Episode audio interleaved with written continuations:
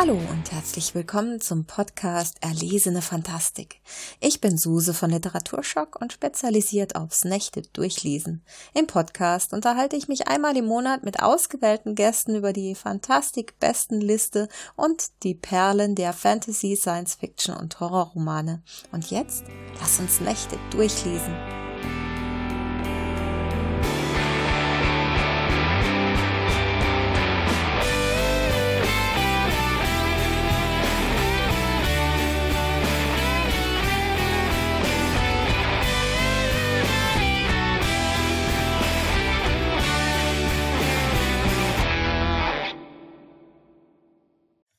Und herzlich willkommen zum Fantastik Bestenlisten Podcast im Oktober. Ich bin Suse. Ich bin Marco und wir haben heute Sandra Wiegratz zur Gast. Sandra, stell dich doch mal vor. Hallo, hier ist Sandra. Hi, vielen Dank für die Einladung. Freue mich total. Und äh, ja, soll ich schon was sagen dazu, was ich so mache, warum ihr mich eingeladen habt? Ja, erzähl doch mal. Ja, also ich äh, für einen Blog, der heißt Booknapping und ja, meine Leidenschaften sind Fantastik und das seit über 40 Jahren und Comics. Und vielleicht können wir heute ein bisschen über fantastische Comics sprechen. Das wäre ganz cool. Und wir haben außerdem, habe ich zusammen mit zwei anderen Frauen noch einen Podcast. Wir sind aber ein bisschen, ja, ich würde fast sagen, dilettantisch, weil wir nämlich, ja, Anfängerinnen sind. Wir haben jetzt fünf Folgen gemacht und äh, wir heißen drei Frauen, N Comics, der Comic Klatsch. Ich muss da jetzt direkt dazu sagen, dass ihr überhaupt nicht dilettantisch seid. Ich kenne ein paar Folgen. Ich kenne nicht alle, aber das, was ich gehört habe, fand ich sehr gut. Und ähm, also als ich angefangen habe, war das tausendmal schlechter. Und äh, da würde ich auf jeden Fall nicht von dilettantisch reden. Okay. Wir haben ja viel gute Vorbilder gehabt, ne? Sehr schön. Oh. War das jetzt ein, äh, war das jetzt ein Lob an uns? Unter anderem, ja. Oha, sehr schön, wunderbar. Das hört man immer gerne. Mm, Auf jeden Fall. Streichel, streichel. Ja, ja. Oh. Äh, Ich erstmal Atmosphäre schaffen, damit wir uns hier richtig unterhalten können. genau. Ich sehe schon, das wird eine interessante Folge. Äh, Auf jeden Fall. Wir sind aber äh, eigentlich immer lieb zu unseren Gästen. Also außer Marco halt, aber ich bin ja eh immer, immer ganz lieb und zahm und nie auf Krawall gebürstet. Und äh, mich würde jetzt interessieren, wie man euch denn finden kann, so in diesem Internet, Sandra. Wir packen das dann auch in die Show Notes. Ja, nicht Keynotes heute, ne? Shownotes. Sorry, Da das hat jemand die letzte Folge gehört. fleißige Hörerin. Ja, Gemein. ich äh, bin ja Pendlerin und ich höre deshalb oft Podcasts, wenn ich im Bus, Straßenbahn und so unterwegs bin.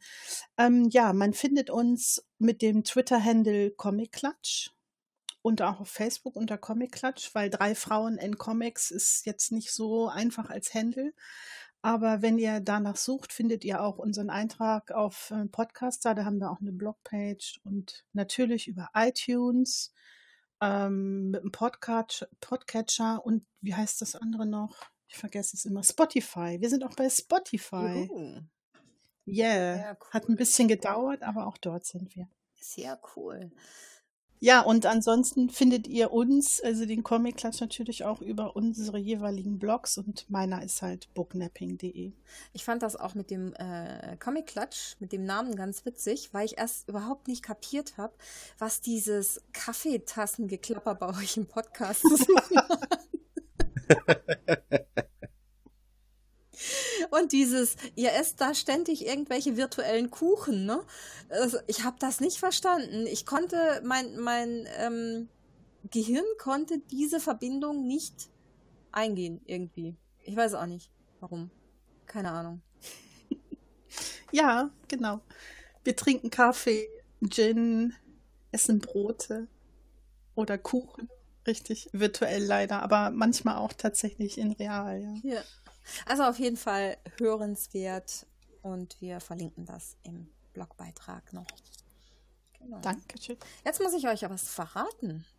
Die Fantastik-Bestenliste hat diesen Monat Jubiläum. Die ist jetzt tatsächlich seit einem Jahr online. Das, Im letzten Jahr im Oktober wurde die erste Fantastik-Bestenliste veröffentlicht. Wow, super. Herzlichen Glückwunsch. Dankeschön, Dankeschön. Mago, wir haben Fanpost gekriegt. Äh, Ja, stimmt, haben wir. Ja, ich muss da mal ganz kurz äh, die Kommentare schnell nach vorne holen und möchte da gerne so ein bisschen drauf eingehen, vor allem auf einen, nee, auf zwei Punkte. Äh, der eine, der wichtigste, du hast uns immer noch kein äh, Bild von dir im Bademantel geschickt. Unsere Fans Ja, ich warten hab- darauf. Ich habe nachgeguckt, ich habe tatsächlich doch nicht mehr das Zeug da, also das meiste. Ich müsste das sozusagen improvisieren. Ja, die, die kurze Hose, die ist wohl irgendwann äh, flöten gegangen und auch das Ach. T-Shirt muss ich irgendwann erledigt haben. Ich habe noch den Bademantel und ich habe natürlich noch mich. Ähm, aber ansonsten muss ich da wohl tatsächlich mal ein bisschen improvisieren.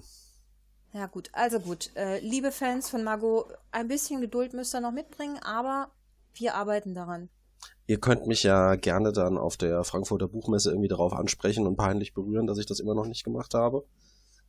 Oder Oder du tauchst einfach auf der Buchmesse in entsprechender Montur auf. das, das wäre natürlich die nächste Möglichkeit. Das wollte ich auch gerade sagen. Zieh doch einfach den Bademantel an. Oh, ich mache Bilder, ich mache sehr viele Bilder dann. Also ich bin am, am Samstagabend der Buchmesse, ähm, darf ich selber auf einer Lesung vorlesen, neuen Lesen im Buchshare in äh, Frankfurt-Luisa. Vielleicht ziehe ich mich ja dafür dann so an. Das habe ich gehört. Da ist ja das fast ein Grund, da hinzukommen. Allerdings. Aber ich, ja, aber es ist halt abends. Ich fahre ja abends wieder nach Hause. Das ist für mich immer ein bisschen schwierig. Dein Verlust. Ja, ich weiß, ich weiß. Das ist schwer zu ertragen. James hat uns geschrieben im Blog. Und da möchte ich gern kurz drauf eingehen. Erstmal super toll. Ich freue mich ja immer über Kommentare. Bitte schreibt uns weiter. Äh, James hat geschrieben, dass er es schade findet, äh, wenn Literaturmenschen sagen, sie hätten keine Zeit zu lesen, dafür aber Filme und Serien gucken. Ja, den Schuh ziehe ich mir gerne an aber mit einer kleinen Einschränkung. Also ich lese schon sehr viel. Ich sichte jetzt zum Beispiel für die besten Liste äh, an die 15 bis 20 Bücher im Monat. Und ich lese sie nicht alle durch. Und ich lese aber neben der Fantastik dann eben auch einfach zur Abwechslung andere Bücher. Und die, wenn ich, wenn ich irgendwie einen schnulzigen Liebesroman lese, dann muss ich den nicht in der äh, Podcast-Folge erwähnen und euch empfehlen. Kann ich natürlich gerne tun, bringt aber jetzt nicht so unbedingt viel Mehrwert für euch. Wahrscheinlich, weil ihr nicht das Zielpublikum seid. Also ich lese schon viel, aber ich gucke auch trotzdem gerne Filme und Serien. Genau. Und Margot, du hattest ja auch gesagt, du liest ja auch viel, aber halt eben Fachliteratur. Genau, einmal das und ähm, es kommt halt noch hinzu, dass Serien und Filme sich auch einfach anders konsumieren. Ein Teil von meinem Serienkonsum kommt einfach daher, dass äh, ich einen guten Freund habe, mit dem ich mich ungefähr einmal die Woche treffe. Und eine der Sachen, die wir halt zusammen machen, ist uns gegenseitig Filme und Serien zu empfehlen und die dann eben auch zusammen anzugucken. Und das funktioniert eben wesentlich besser, als wenn wir uns gegenseitig Bücher empfehlen, uns dann mit diesem einen Buch nebeneinander auf die Couch setzen und das gemeinsam lesen. Ja. Allein durch solche Sachen kommt einfach ein gewisser Serien- und Filmkonsum mit dazu. Und ich muss für mich auch sagen, also mich strengt Lesen ein bisschen mehr an, als einfach nur vorm Fernseher zu sitzen und das Ganze mitzugucken. Das will ich gar nicht ähm, negativ belegen. Also äh, es ist nicht so, dass mich das irgendwie davon abhält, aber ich brauche ein bisschen mehr Energie dafür, einfach weil ich mir auch mehr vorstellen muss, weil ich mir auch mehr Gedanken dazu mache, während so eine Serie das mir alles präsentieren kann. Da ist die ganze Umgebung schon vorgegeben, ich muss mir das einfach nur angucken. Und das macht einfach einen Unterschied aus. Ähm, Du, Sandra, du hast gerade schon erwähnt, du hörst beim Pendeln zum Beispiel auch Podcasts. Das geht mir ähnlich. Ich pendel weit. Ich pendel nach Heidelberg. Das sind von Haustür zu Haustür zwei Mhm. Stunden pro Strecke. Ich pendel fast zweieinhalb Stunden pro Strecke. Du, du kennst also mein Leid. Ähm, Ja. Und ich äh, nutze das durchaus, um ein bisschen äh, nachzulesen, die Sachen, die so im Laufe der Jahre hier hängen geblieben sind. Aber die Rückfahrt kann ich dafür einfach nicht nutzen. Denn wenn ich morgens zwei Stunden unterwegs war und dann sechs, sieben Stunden gearbeitet habe und mich dann auf dem Heimweg befinde, dann sind einfach in dem Moment erst einmal die Batterien leer. Aber wenn ich dann mein Notebook habe, wo ich mir irgendwie äh, eine Folge von der Serie runtergeladen habe, die ich gerade auf Netflix gucke oder so, ja, das bietet sich dann halt an, das im Zug zu machen. Ja. Das ist, ist witzig, weil ich halte das tatsächlich ein bisschen anders. Ich schlafe morgens fast immer ein beim Lesen im Zug. Und auf dem Rückweg äh, kann ich eher lesen, weil mich das total runterbringt. Allerdings nicht digital. Ne? Das habe ich festgestellt. Das geht nicht. Ich muss irgendwie Seiten in der Hand haben und was Haptisches so. Und dann bringt mich das super runter. Aber du liest trotzdem E-Books, oder? Ja, aber immer, immer, immer weniger. Mhm. Ja, da unterscheiden sich die Leute einfach ein bisschen. Ja, sagen wir mal unsere Fantastik-Empfehlungen so unter die Leute bringen, was wir gerade lesen. Bietet sich an, ne? Schauen und spielen.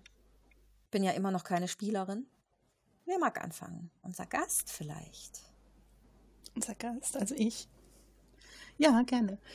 Ähm, ich habe gerade gelesen Der lächelnde Gott von Craner und Fink.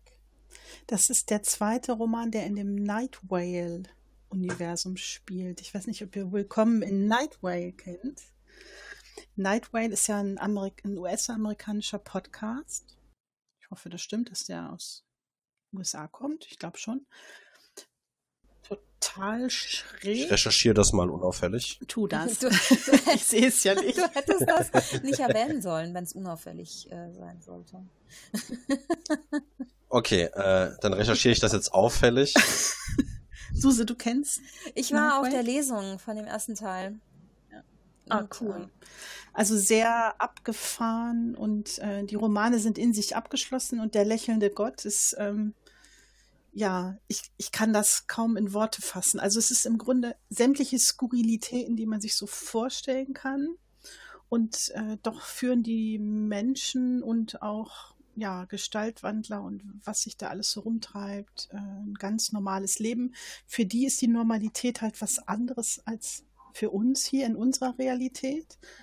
Aber trotzdem gibt es halt äh, Klischees und, und Diskriminierungen und ähnliches, nur halt ähm, auf ganz anderen Ebenen. Und beim lächelnden Gott geht es um Religion, um Anbetung, um ähm, ja, Aufopferung, und um riesige Monsterinsekten. das, es hat so ein bisschen was von Tremors, dieses äh, Raketenwürmer, dieser Film, falls ihr den kennt, in Teilen. Also ich kann es auf jeden Fall empfehlen, es ist super.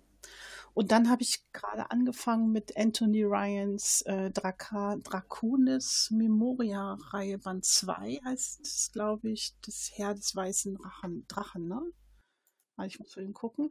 Genau, das Heer des weißen Drachen. Also das ist, habe ich jetzt gerade angefangen, die ersten 20 Seiten gelesen, was ja auch eine ganz ungewöhnliche Drachenstory ist. Mhm, mhm. Hat dir der erste Teil gefallen? Ja, fand ich sehr gut. Ich fand das Ende vor allem interessant, zu dem ich jetzt hier natürlich nichts sagen kann. Ja, wir, wir können eine Spoilerwarnung mal bei Gelegenheit einbauen. Ich habe es allerdings auch noch nicht gelesen, das Buch. Ja, also es ist schon sehr ungewöhnlich so. Also es ist äh, überhaupt kein, also es, ich würde es auch nicht als klassische High Fantasy bezeichnen, überhaupt nicht. Es hat so ein bisschen was von Piratenroman, Seeroman und Fantasy, vielleicht ein bisschen mhm. Steampunk. Was mich aber interessieren würde, immer bei solchen Büchern, äh, ob die mit einem Cliffhanger enden oder nicht, oder ob ich die gefahrlos lesen kann, ohne dass ich jetzt irgendwie beim zweiten Teil, der 30 Jahre danach erscheint, den ersten Teil nochmal lesen muss, um den zweiten verstehen zu können. Also es ist schon ein Cliffhanger, aber in sich ist es auch irgendwie abgeschlossen, der erste. Finde es jetzt nicht so schlimm, dass der letzte, glaube ich, ein Jahr her ist. Wenn ich mich richtig erinnere, habe ich das vor einem Jahr gelesen. Aber ich habe jetzt so ein bisschen Probleme reinzukommen, weil es sind halt doch sehr unterschiedliche Figuren. Ja, wie gesagt, ich habe erst die ersten Seiten gelesen kann noch nicht sagen, ob ich es empfehlen kann. Aber den ersten Band kann ich empfehlen. Der war, glaube ich, auch bei euch auf der Liste der Zeit stand lang. Ne? irgendwann, ich weiß jetzt aber gar nicht mehr, wann der genau drauf war. Aber der stand, glaube ich, sogar äh, zwei Monate lang drauf. Müsste jetzt auch mal auffällig recherchieren. Hast du schon was rausgefunden, Margot? ähm, ja, das sind definitiv Amerikaner. Ja, und ich glaube definitiv was, was man sich mal anhören sollte auch. Das habe ich tatsächlich auch noch nicht getan. Das Erwachen des Feuers war mal drauf. Auf der Liste. Ist das der erste Teil? Ja, das ist der erste. Mhm. Genau, im Februar war der drauf. Ja, ist ungefähr ein Jahr dann her, ne? Also ich glaube Dezember oder so kam der wo raus. Und dann lese ich natürlich auch fantastische Comics. Also nicht nur Fantastic Comics, aber auch. Und ähm, da habe ich gerade beendet einen totalen Klassiker, Planet der Affen. Und zwar gibt es da ein Archivband, ähm, der ist ja jetzt vor einiger Zeit schon erschienen. Ich habe da echt ein paar Monate dran gelesen, ehrlich gesagt, weil es doch sehr nostalgisch ist alles. Aber es ist halt echt eine sehr aktuelle, vom Thema her gesehen, Dystopie. Ihr kennt wahrscheinlich die Filme. Mhm, die alten. Ja, genau. Und diese Comics sind halt auch aus der Zeit, die erzählen aber also jetzt nicht, die enthaltenen in dem ersten Band erzählen jetzt nicht die Filme nach, sondern sind halt neue Stories und es ist so eine komplette Storyline, heißt glaube ich Terror auf dem Planet Hafen. Ja, das. Ich habe noch viele andere gelesen, aber das wäre jetzt so ein Beispiel was jetzt gerade dran war. Sehr schön. Ja, die, also die lassen sich ja auch relativ schnell lesen, so äh, Comics und Graphic Novels. Ja, der hat 400 Seiten. Ach ja, Ding. doch. Großformat. Das, da war nichts mit schnell. Was heißt Großformat bei einem Comic? Ähm, also kein normales Albenformat. Es ist etwas größer. Ich habe das jetzt nicht hier liegen. Es ist ähm, etwas größer als DIN A4 mehr wie so ein, wie so ein Bildband kann man sich das in einfach vorstellen. Und es ist auch so schwer, das Ding, dass man das nicht mal eben im Bett lesen kann oder so, ne? Also musst du schon wie so eine Lesestütze oder sowas verwenden. Ich kann das nicht so festhalten. Okay, dann doch nicht jetzt einfach hier so ein kleines Heft, was man mal schnell in der Mittagspause liest. Nee, und es ist auch jetzt nicht unbedingt für jeden, glaube ich, interessant, weil das hat halt diesen Retro-Charme, weil es äh, zwar von den Originalen neu abgefilmt und ähm, dann auf Papier gebracht. Also jetzt nicht einfach die alten Seiten kopiert, sondern von den Originalen. Und aber es hat halt, es ist manchmal unfreiwillig komisch, so was sie an Dialogen bringen und die Zeichnungen sind halt und die Frauenbilder sind auch merkwürdig, aber es ist halt zu der Zeit tatsächlich so aktuell gewesen und ja, mir hat es ganz gut gefallen, ja. Ich finde das ja immer wieder spannend, sich so alte Comics anzusehen. Gerade statt Büchereien sind da oft so eine richtige Schatztruhe, weil die dann ja auch oft Ausgaben aus den 70ern, 60ern rumliegen haben und man sich das einfach eben holen und angucken kann und die Veränderung der Sprache, die man, der man eigentlich glaubt, dass das was ganz Langsames, Graduelles wäre oder auch von den Ansichten, dann ja einfach so ins Gesicht geworfen bekommt. Ich habe das mit 12, 13 habe ich das mal gemacht. Da habe ich angefangen, die Tim und Struppi Sachen zu lesen. Und zwar äh, zeitlich rückwärts aus irgendwelchen Gründen. Ich bin bis in die 70er oder sowas gekommen. Äh, ja, die Entwicklung war recht interessant. ja, genau. So ist das beim Planet der Affen auch in etwa. Suse, was hast du gelesen? Ich habe ähm, tatsächlich ein fantastisches Jugendbuch gelesen, was ich gerne empfehlen möchte, äh, was ich auch für die Fantastik-Besten-Liste nominiert habe, aber es hat es nicht auf die Liste geschafft. Hm, vielleicht im nächsten Monat. Das heißt Elian und Lira, das wilde Herz der See. Da geht es um, äh, es ist ein äh, sehr fantastischer Kontinent mit großartigen Meeren und Meeresbewohnern unter anderem einem Volk der Sirenen, die in vor vergangenen Zeiten äh, einen Krieg mit den Menschen äh, angefangen haben. Und seitdem bewegen sich diese Sirenen im Wasser und machen Jagd auf die Menschen, um ihr Herz aus dem Leib zu reißen. Und klar, wie Sirenen das so an sich haben, die betören mit ihrem Gesang und es geht da besonders um Lira. Sie ist die Tochter der ja, Sirenenkönigin, keine Ahnung, ob man das so jetzt nennt. Mm, und sie geht einmal im Jahr auf Jagd an ihrem Geburtstag und äh, macht allerdings ausschließlich Jagd auf Prinzen, also königliches Geschlecht, um die dann eben mit ihrem Sang zu betören und ins Wasser zu locken und zu töten. Und es geht um Elian. Er ist ein Prinz, der Jagd wiederum auf diesen Schrecken der Meere macht und äh, Lyra endlich zur Strecke bringen will und diesen Krieg auch beenden will. Und dann passiert es so, dass Lyra ihre Mutter, die eine sehr grausame Mutter ist, äh, enttäuscht und zur Strafe wird Lyra in ein, eine Menschenfrau verwandelt. Und Elian findet sie und weiß aber natürlich nicht, dass sie die Sirene ist. Und ähm, ja, so nähern sich die beiden dann an auf der Basis einer tiefen Feindschaft eigentlich, die vor allem Lira halt eben empfindet, weil Elian weiß ja nicht, wer sie ist. Und Lira lernt im, im Verlauf des Buches dann mit ihrem Hass umzugehen. Und äh, das, das, fand ich, das fand ich schon sehr spannend. Auch die, vor allem die Ausarbeitung dieser beiden Figuren, die war schon sehr, sehr schön gemacht und sehr detailliert und tiefgehend.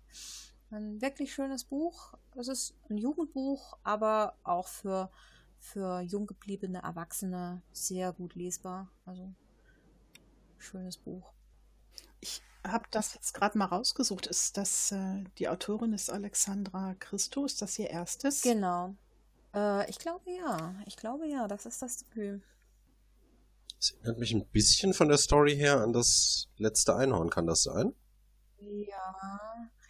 Dieses in die andere Spezies verwandelt werden und damit dann nicht so zufrieden sein, aber sich ein bisschen doch in der Welt bewegen zu müssen. Ja, also so, so richtig neu ist das, äh, die, dieser Plot nicht. Ähm, was ich schön finde auch, es ist, ja, es ist schon auch so ein bisschen ähnlich wie ähm, das letzte Einhorn, wobei dieser Krieg eben zwischen den Völkern, glaube ich, nicht, nicht so intensiv besteht wie im letzten Einhorn, meine ich. Also im, im letzten Einhorn gibt es da einen Krieg zwischen den Völkern? Ich glaube nicht, oder? Es gibt halt die Jagd, also die, der König, um den es da geht, der macht ja mit diesem roten Bullen Jagd auf die Einhörner. Die sind ja eigentlich gar nicht weg, sondern Spoiler, der Film ist jetzt erst 30 Jahre alt. sondern die sind ja irgendwie ins Meer getrieben worden und gefangen. Also es gibt da zwar einen Konflikt. Ähm, ich muss eigentlich sagen, also wenn, wenn ich jetzt was mit dem das letzte Einhorn vergleiche, das ist auch definitiv keine Kritik. Das ist ein denke ich, ein recht guter Vergleich. Ja, ja. Also es ist wirklich ein schöner Film. Den, den kann man sich wirklich, äh, Quatsch, ein schönes Buch, meine ich natürlich. Äh, so weit ist es schon.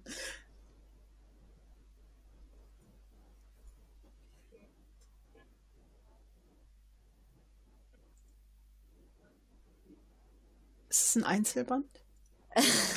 das ist echt ein, ein sehr schönes Buch. Das kann ich wirklich empfehlen. Hat mir viel Spaß gemacht. Hat knapp 400 Seiten und ist im DTV-Verlag erschienen. Ja, also ich würde da jetzt keine Fortsetzung erwarten, wobei die Verlage, man weiß ja nicht, was die so treiben. Das ist, hat einen guten Schluss. Man kann das natürlich irgendwie noch, aber nee, ich würde jetzt keine, keine Fortsetzung sehen da drin. Ja, ansonsten, ich habe nicht mal eine neue Serie. Ich hatte einen sehr turbulenten ähm, Monat. Diesen Monat tatsächlich weniger. Ähm, das heißt, an Fantastik habe ich allerdings auch nicht wirklich was gelesen, außer dass ich eine ziemlich große Ladung an äh, Setting-Büchern von das Schwarze Auge abgestaubt habe. Die sind ja jetzt vor zwei, drei Jahren, glaube ich, auf die neue Regelversion umgestiegen. Und hier der örtliche Rollenspielladen hat äh, angefangen, seine Altbestände abzustoßen, weil da jetzt die neuen Setting-Bücher langsam rauskommen, nachdem die Regeln durch sind. Ähm, ja, mein Bücherschrank füllt sich damit gerade ein bisschen und da bin ich natürlich auch dran am Wühlen. Äh, ansonsten lese ich gerade Tage des Bösen von Peter Temple. Ist nicht fantastisch, ist ein Thriller. Deswegen will ich dazu auch gar nicht viel sagen, außer dass es, ich es extrem bizarr zu bewerten finde, weil dieses Buch ist wirklich gut geschrieben. Ich habe allerdings äh, im ersten Viertel des Buchs keine Ahnung gehabt, worum es geht. Ich hatte wirklich überhaupt keine Orientierung, wer jetzt eigentlich diese Charaktere sind, was die für einen Hintergrund haben, warum die tun, was die tun. Es ist schon was passiert, aber ich konnte das überhaupt nicht einordnen. Meiner Meinung nach passiert auf den ersten 100 Seiten keine Story im eigentlichen Sinne. Und ich bin jetzt zwei Drittel durch ungefähr. Ich habe so langsam eine Ahnung, was da eigentlich vor sich geht, abgesehen von den Sachen, die wirklich direkt beschrieben wurden. Ich habe es aber trotzdem nicht aus der Hand legen wollen. Das war einfach handwerklich so gut gemacht, dass ich trotzdem dran geblieben bin und es gerne weitergelesen habe. Finde ich eine total interessante Sache. Hätte ich mir nicht vorstellen können, dass es so klappt. Gut, Thriller bieten sich dafür natürlich an, dadurch, dass die Spannung eigentlich immer recht gut hochgehalten wird. Das Buch glänzt auch mit Kapiteln. Das kürzeste, was ich gelesen habe, hatte 150 Wörter. Ja, also so alle Tricks des Handwerks eben ausgepackt. Ich habe ähm, Disenchantment fertig geguckt, äh, fast fertig, jetzt bei Folge 8, glaube ich. Ähm, und ich stimme dem Urteil meines, meines Freundes vom letzten Monat zu. Also ich hatte letzten Monat, bei der letzten Folge hatte ich glaube ich die ersten zwei Folgen gesehen. Und ich sagte damals, die ersten zwei waren nicht so wirklich pralle, aber man hat mir versprochen, es würde besser werden. Dem stimme ich zu. Äh, es wird besser, es ist aber trotzdem nichts, was man irgendwie gesehen haben muss. Also es macht nichts Neues mit dem Genre, auch nichts mit den Tropen. Das hat man alles irgendwo schon mal gesehen. Es ist kompetent umgesetzt für eine, für eine Animationsserie, aber ja, wenn, wenn man jetzt nicht unbedingt auf Groening steht oder genau das gucken will, dann kann man da, denke ich, drauf verzichten, ohne dass man irgendwas Weltbewegendes verpasst. Sandra, du hast gesagt, du hast es abgesetzt. Möchtest du noch ein paar Worte vielleicht dazu sagen? Ähm, ja, ich habe tatsächlich auch Fragen an dich. Aha. Also Disenchantment habe ich abgebrochen nach zwei Folgen, mhm. weil es irgendwie war mir die Zeit zu schade, ehrlich gesagt. Ich gucke auch tatsächlich nicht so viel. Seit über einem Jahr lese ich irgendwie mehr, als dass ich gucke. Aber das wollte ich halt sehen und habe mich doch sehr enttäuscht. Und als ich dann euer, eure letzte Folge gehört habe, war ich so ein bisschen bestätigt in meiner Enttäuschung. Anstattdessen ähm, habe ich Hilda übrigens entdeckt. Habt ihr das schon gesehen? Nein. Das ist auch eine neue Animationsserie, ist ein, ähm, ein Comic, eigentlich ein Kindercomic, wo es um so ein kleines Mädchen geht, was sich mit Trollen anfreundet und so. Das ist ganz toll. Schaut da mal rein auf Netflix. Und äh, DSA. Ja. Klingeling. Also äh, Suse weiß das, glaube ich. Also ich bin ja, weiß ich nicht, wie viele Jahre war ich oder bin ich im Literaturschockforum? Über zehn auf jeden Fall. Dort heiße ich Ingroscher. Mm, okay. Das ist der Name meiner alten Zwergen, meiner alten Brillanzwergen. Und äh, welche Edition hast du denn da abgestaubt? Also ich spiele zehn Jahre nicht mehr, aber. Das ist die 4.1, also die 4.1 gibt es offiziell eigentlich gar nicht. Die ähm, vierte Edition, die ist nach vier, fünf Jahren nochmal mehr oder minder neu aufgelegt worden weil die von, ich glaube, Fanpro war das vorher zu Ulysses gegangen ist. Fanpro ist ja irgendwie pleite gegangen oder aufgelöst worden. Und die haben dann eigentlich alles nochmal neu aufgelegt. Es war auch gar nicht so viel drau äh, draußen zu dem Zeitpunkt. Es gab vor allem auch, ich sag mal, ein paar sehr einfache Verbesserungsmöglichkeiten, die sie dann direkt mit reingenommen haben von den Regeln her. Und sie haben dann so 2010 haben sie angefangen, wirklich massiv Bücher rauszubringen, die halt diese Spielwelt beschreiben. Ähm, und die waren jetzt eben in diesem Laden im Abverkauf und da habe ich einfach mal zugegriffen, weil sich die Spielwelt selber ja mit der neuen Regeledition nicht groß ändert. Aber ich eigentlich immer ganz gerne dieses Hintergrundmaterial gelesen habe, auch wenn die sich jetzt vor ein paar Monaten ähm, anscheinend einen richtigen Skandal geleistet haben. Die haben ein Buch ähm, Wege der Vereinigung, glaube ich, rausgebracht.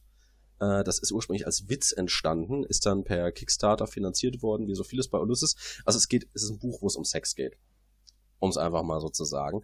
Ähm, und da spielt dann natürlich auch die Rolle von Sexualität in der Kultur, in der Gesellschaft eine Rolle und es wird eben auch Prostitution abgehandelt. Dieses Buch nimmt sich nicht so wirklich ernst. Ich finde, das merkt man den Texten auch an. Aber es sind halt dann zum Beispiel solche Sachen drin wie ähm, Würfeltabellen für die Größe von Geschlechtsorganen und da sind dann zum Beispiel auch solche Sachen drin, wie dass ähm, bestimmte Rassen, also das sind sozusagen die ethnischen Hintergründe dort, dass die halt Boni und Mali da drauf kriegen. Und ähm, wie das dann bei sowas meistens ist, haben dann eben die äh, Charaktere, die von Rassen abstammen, die in unserer Welt Schwarzafrikanern entsprechen würden, haben zum Beispiel dann einen Bonus da drauf bekommen. Und äh, die Beschreibungen sind auch, ich sag mal, relativ heteronormativ ähm, und auch erstaunlicherweise recht männlich fokussiert, obwohl das eigentlich relativ gleichberechtigt sein sollte mit den Rollenbildern dort. Und da gibt es eben einige Leute, die das nicht gut fanden, da auch einen ziemlichen Aufwind gemacht haben. Ich kann es teilweise nachvollziehen. Ja, kann ich mir vorstellen. Bisher war Sex in DSA ja oft mit den Hexen verknüpft. Ja. Also da, für mich zumindest, soweit ich das weiß, da gab es auch mal so ein Abenteuer. Es gibt einen Zauberspruch. Hexen haben einen Zauberspruch, den sie sprechen können und wenn sie den, den sie auf jemanden sprechen und wenn sie dann mit dieser Person schlafen, dann können sie sich seine Regeneration an Lebens- und Zaubermacht und sowas äh, einverleiben. Ja, sie, die sind allerdings generell, ähm, also man muss sagen, die sind generell sehr körperlich betont, also nicht nur auf Sexualität. Ja, das stimmt. Ja, interessant. Die vierte Edition. Gut, äh, eigentlich wollte ich gar nicht so weit dahin ausschweifen. hm, ist doch interessant. Aber mir ist währenddessen mh, hm, tatsächlich noch ein Buch eingefallen. Oh, her damit. Aha, haha. Und das kann ich tatsächlich extrem empfehlen. Ich habe es nicht, noch nicht ganz fertig, aber es ist so unglaublich toll. So unglaublich anders auch. Es heißt Kalpa Imperial, das größte Imperium, das es nie gegeben hat. Es ist äh, von An Angelika Gorodischer oder Angelika Gorodischer, ich weiß nicht genau, im Golconda Verlag erschienen. Ich liebe den Golconda Verlag. Alleine deshalb, weil die ganzen Bücher von Tobias O. Meissner da erscheinen. Also nicht, nicht alle. Ja. Die Bücher von Tobias, genau. Da habe ich auch gleich dran gedacht. genau. Nicht alle erscheinen da, manche erscheinen auch bei Pieper. Aber zum Beispiel Hiobs Spiel erscheint ja da und ich bin ja ein ganz großer Fan von Tobias. Sandra, du ja auch. Ne? Mm, und dieses Kalpa Imperial, das ist ein Buch.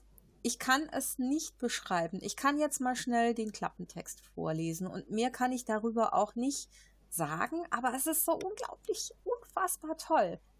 Ich lese mal kurz vor. Kalpa Imperial, der imperiale Krake, das Imperium, das immer wieder neu entsteht, wächst, in blutigen Bürgerkriegen zerfällt, dessen Geschichte neu erzählt wird von den Herrschern, den Geschichtenerzählern, den einfachen Menschen, das sich wandelt wie das Geschlecht mancher seiner Bürger, die mal Unterdrückte sind und dann wieder Rebellen oder Befreier. Eine Meditation über das Wesen von Geschichte und Geschichtenerzählern, das Spiegelbild unserer eigenen Welt, in der nicht so ist, wie es scheint und die Wahrheit immer im Auge des Betrachters liegt. Es ist, es ist wirklich so eine Hommage an das Geschichtenerzählen selbst. Äh, wenn, man, wenn man sich überlegt, auch diese Analogie zu unserer eigenen Welt, die, die Geschichte wiederholt sich ja, ja. erfahrungsgemäß immer wieder. Ne? Und so ähnlich ist das, äh, ist der Hintergedanke von diesem Buch. Es ist ein, ein, ein, äh, eine Welt, deren Geschichte sich eben über die Jahrhunderte, Jahrtausende immer wieder wiederholt und die Menschen im Endeffekt nicht so viel daraus lernen. Ne? Und äh, es ist auch toll geschrieben. Äh, eine schöne Sprache hat die Autorin. Ich kann es also, wie gesagt, ich habe es noch nicht ganz fertig gelesen, aber das ist ein Buch, das, das macht Spaß. Das ist einfach auch mal was anderes. Das sieht echt interessant aus. Ja, das Cover ist auch Die toll, Autorin ne? ist 1928 geboren, lese ich hier. Was? Das Ehrlich? heißt, das Werk müsste auch schon älter sein. Kommt aus Südamerika Vielleicht ist das so ein neu entdeckter Klassiker, ich weiß gar nicht. Vielleicht mache ich mich jetzt total lächerlich, weil jeder das kennt. Also ich kann das noch nicht.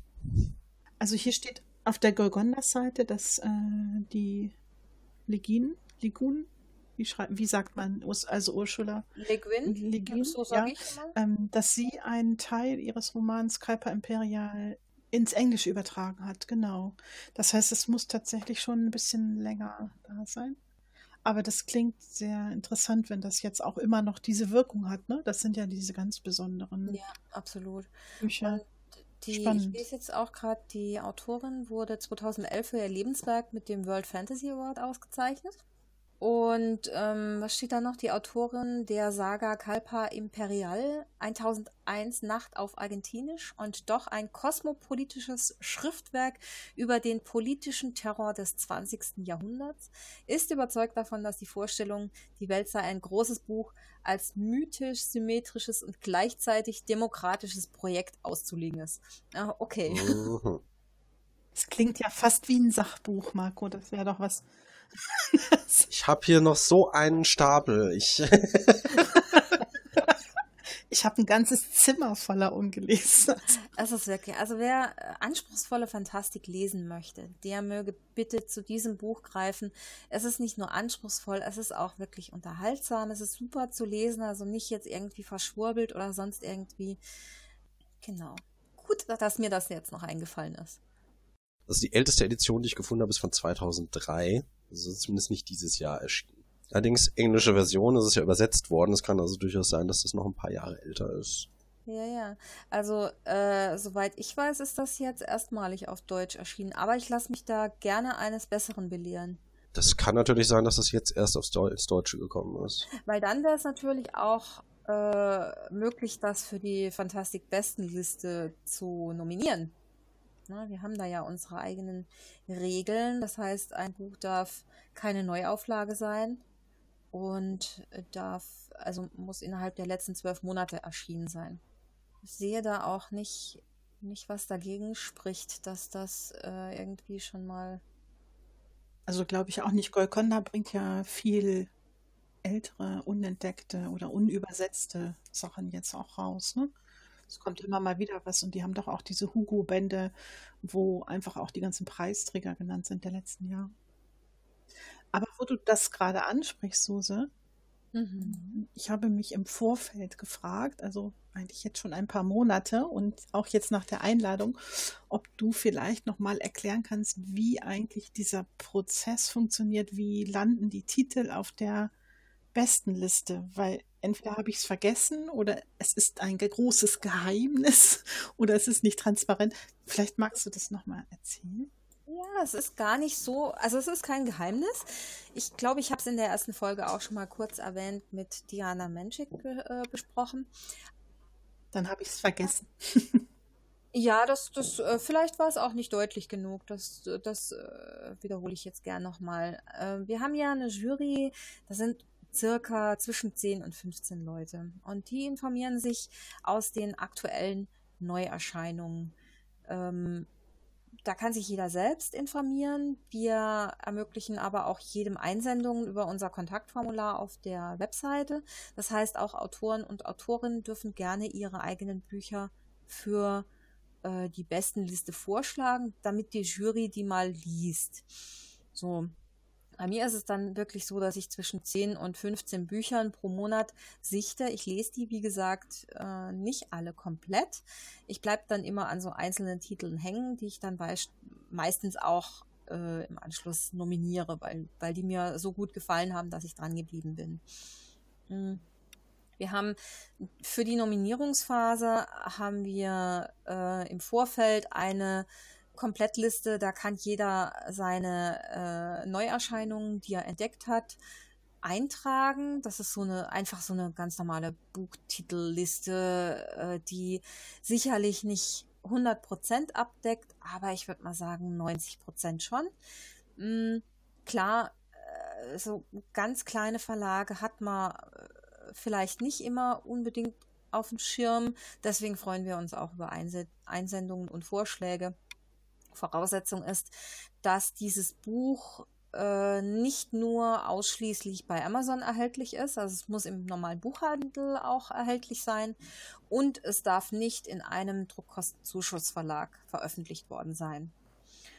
Äh, und es soll keine Anthologie sein, also Kurzgeschichtenbände äh, berücksichtigen wir nicht, weil man die schlecht in so einer Liste auch noch mit vergleichen kann. Also du kannst so ein, so ein Kurzgeschichtenband einfach nicht mit einem äh, Standardroman äh, vergleichen. Das, mhm. das funktioniert einfach nicht so gut. Ja, wir haben eh schon ein bisschen immer mal wieder ähm, Probleme, da jetzt auch mal ein Jugendbuch mit einem Horror-Fantastik-Roman zu vergleichen. Ne? Aber das geht dann einfach noch eher, um, um auch die Diversität so ein bisschen reinzubringen.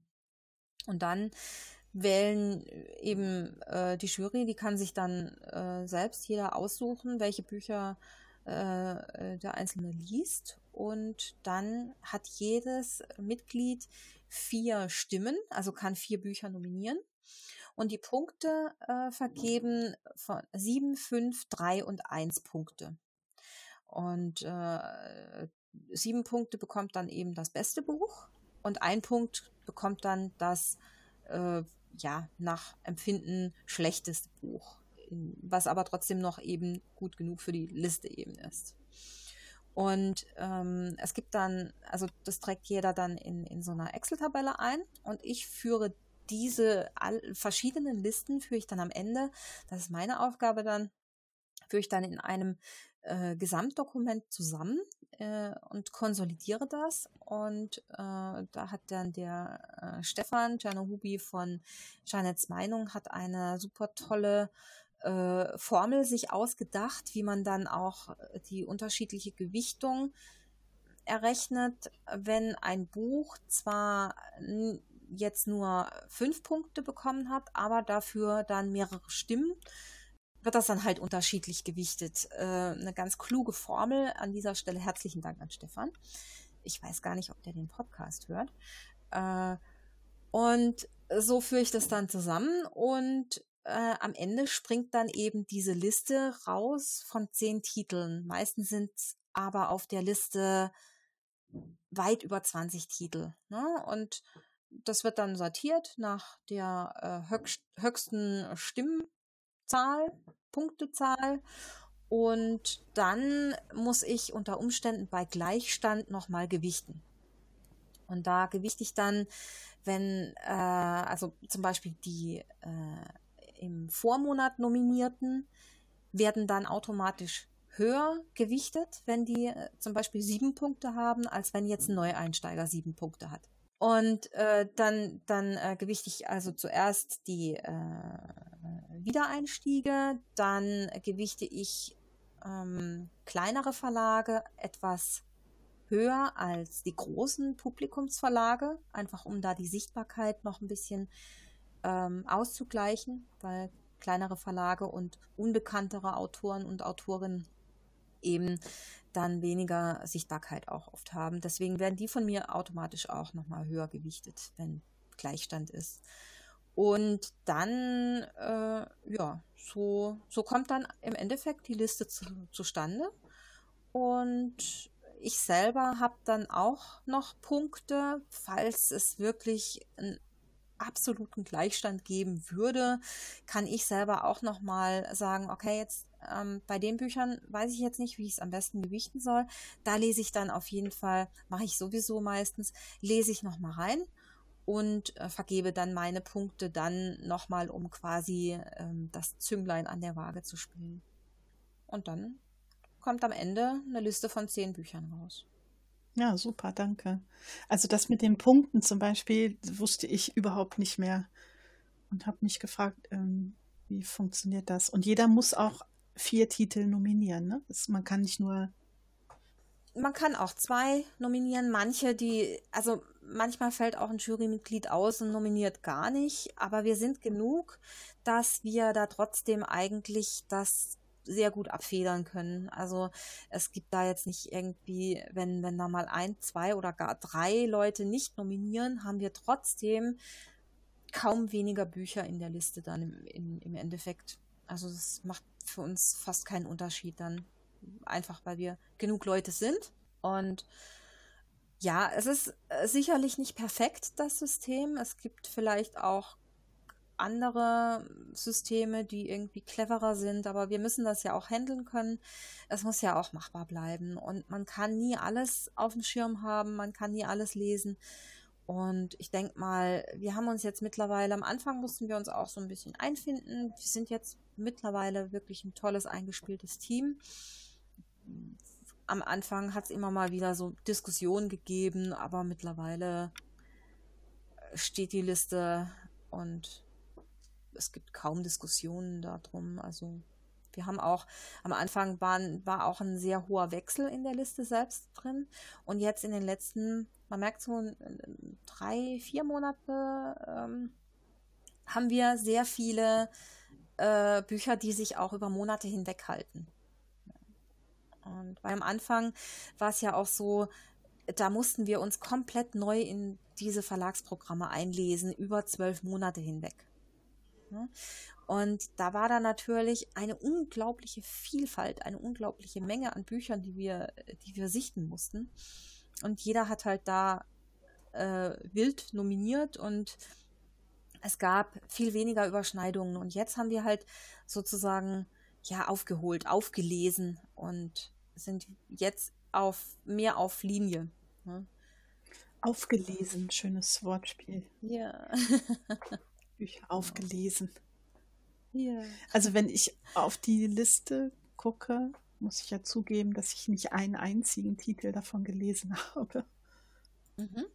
Finde ich aber gut. Ich muss, ich muss dazu sagen, gerade das finde ich nämlich gut, dass du jetzt sagst, du bist ja wirklich in dem fantastischen Genre auch zu Hause.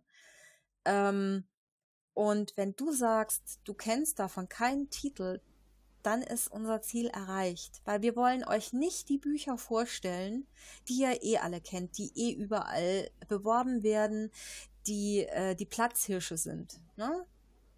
Wir wollen die Perlen für euch raussuchen.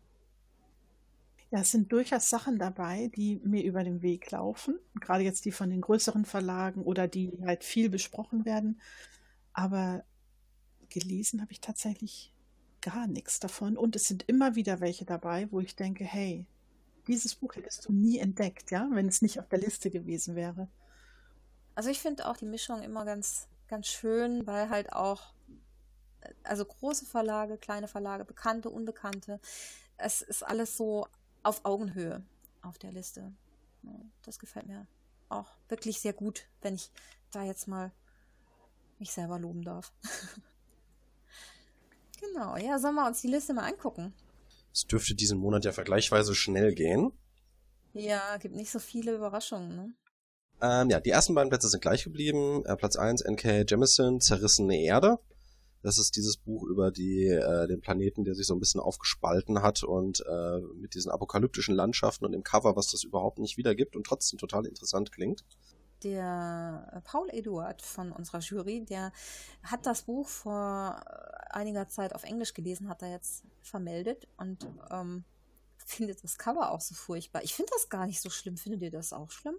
Ich finde das nicht schlimm, aber ehrlich gesagt würde mich weder der Text, also der Klappentext, noch das Bild dazu verleiten, dieses Buch zu lesen. Ich weiß auch nicht, ob ich jetzt, ja, es ist jetzt nichts Besonderes, das Cover, aber naja gut. Dafür gefällt mir das vom zweiten Platz extrem gut. Das ist Children of Blood and Bone von Tomi Adeyemi, auch letzten Monat schon auf dem zweiten Platz. Ja, über das Cover haben wir uns letzten Monat schon ausgelassen. Ich finde das auch toll. Das Buch wird sehr unterschiedlich besprochen, habe ich gesehen.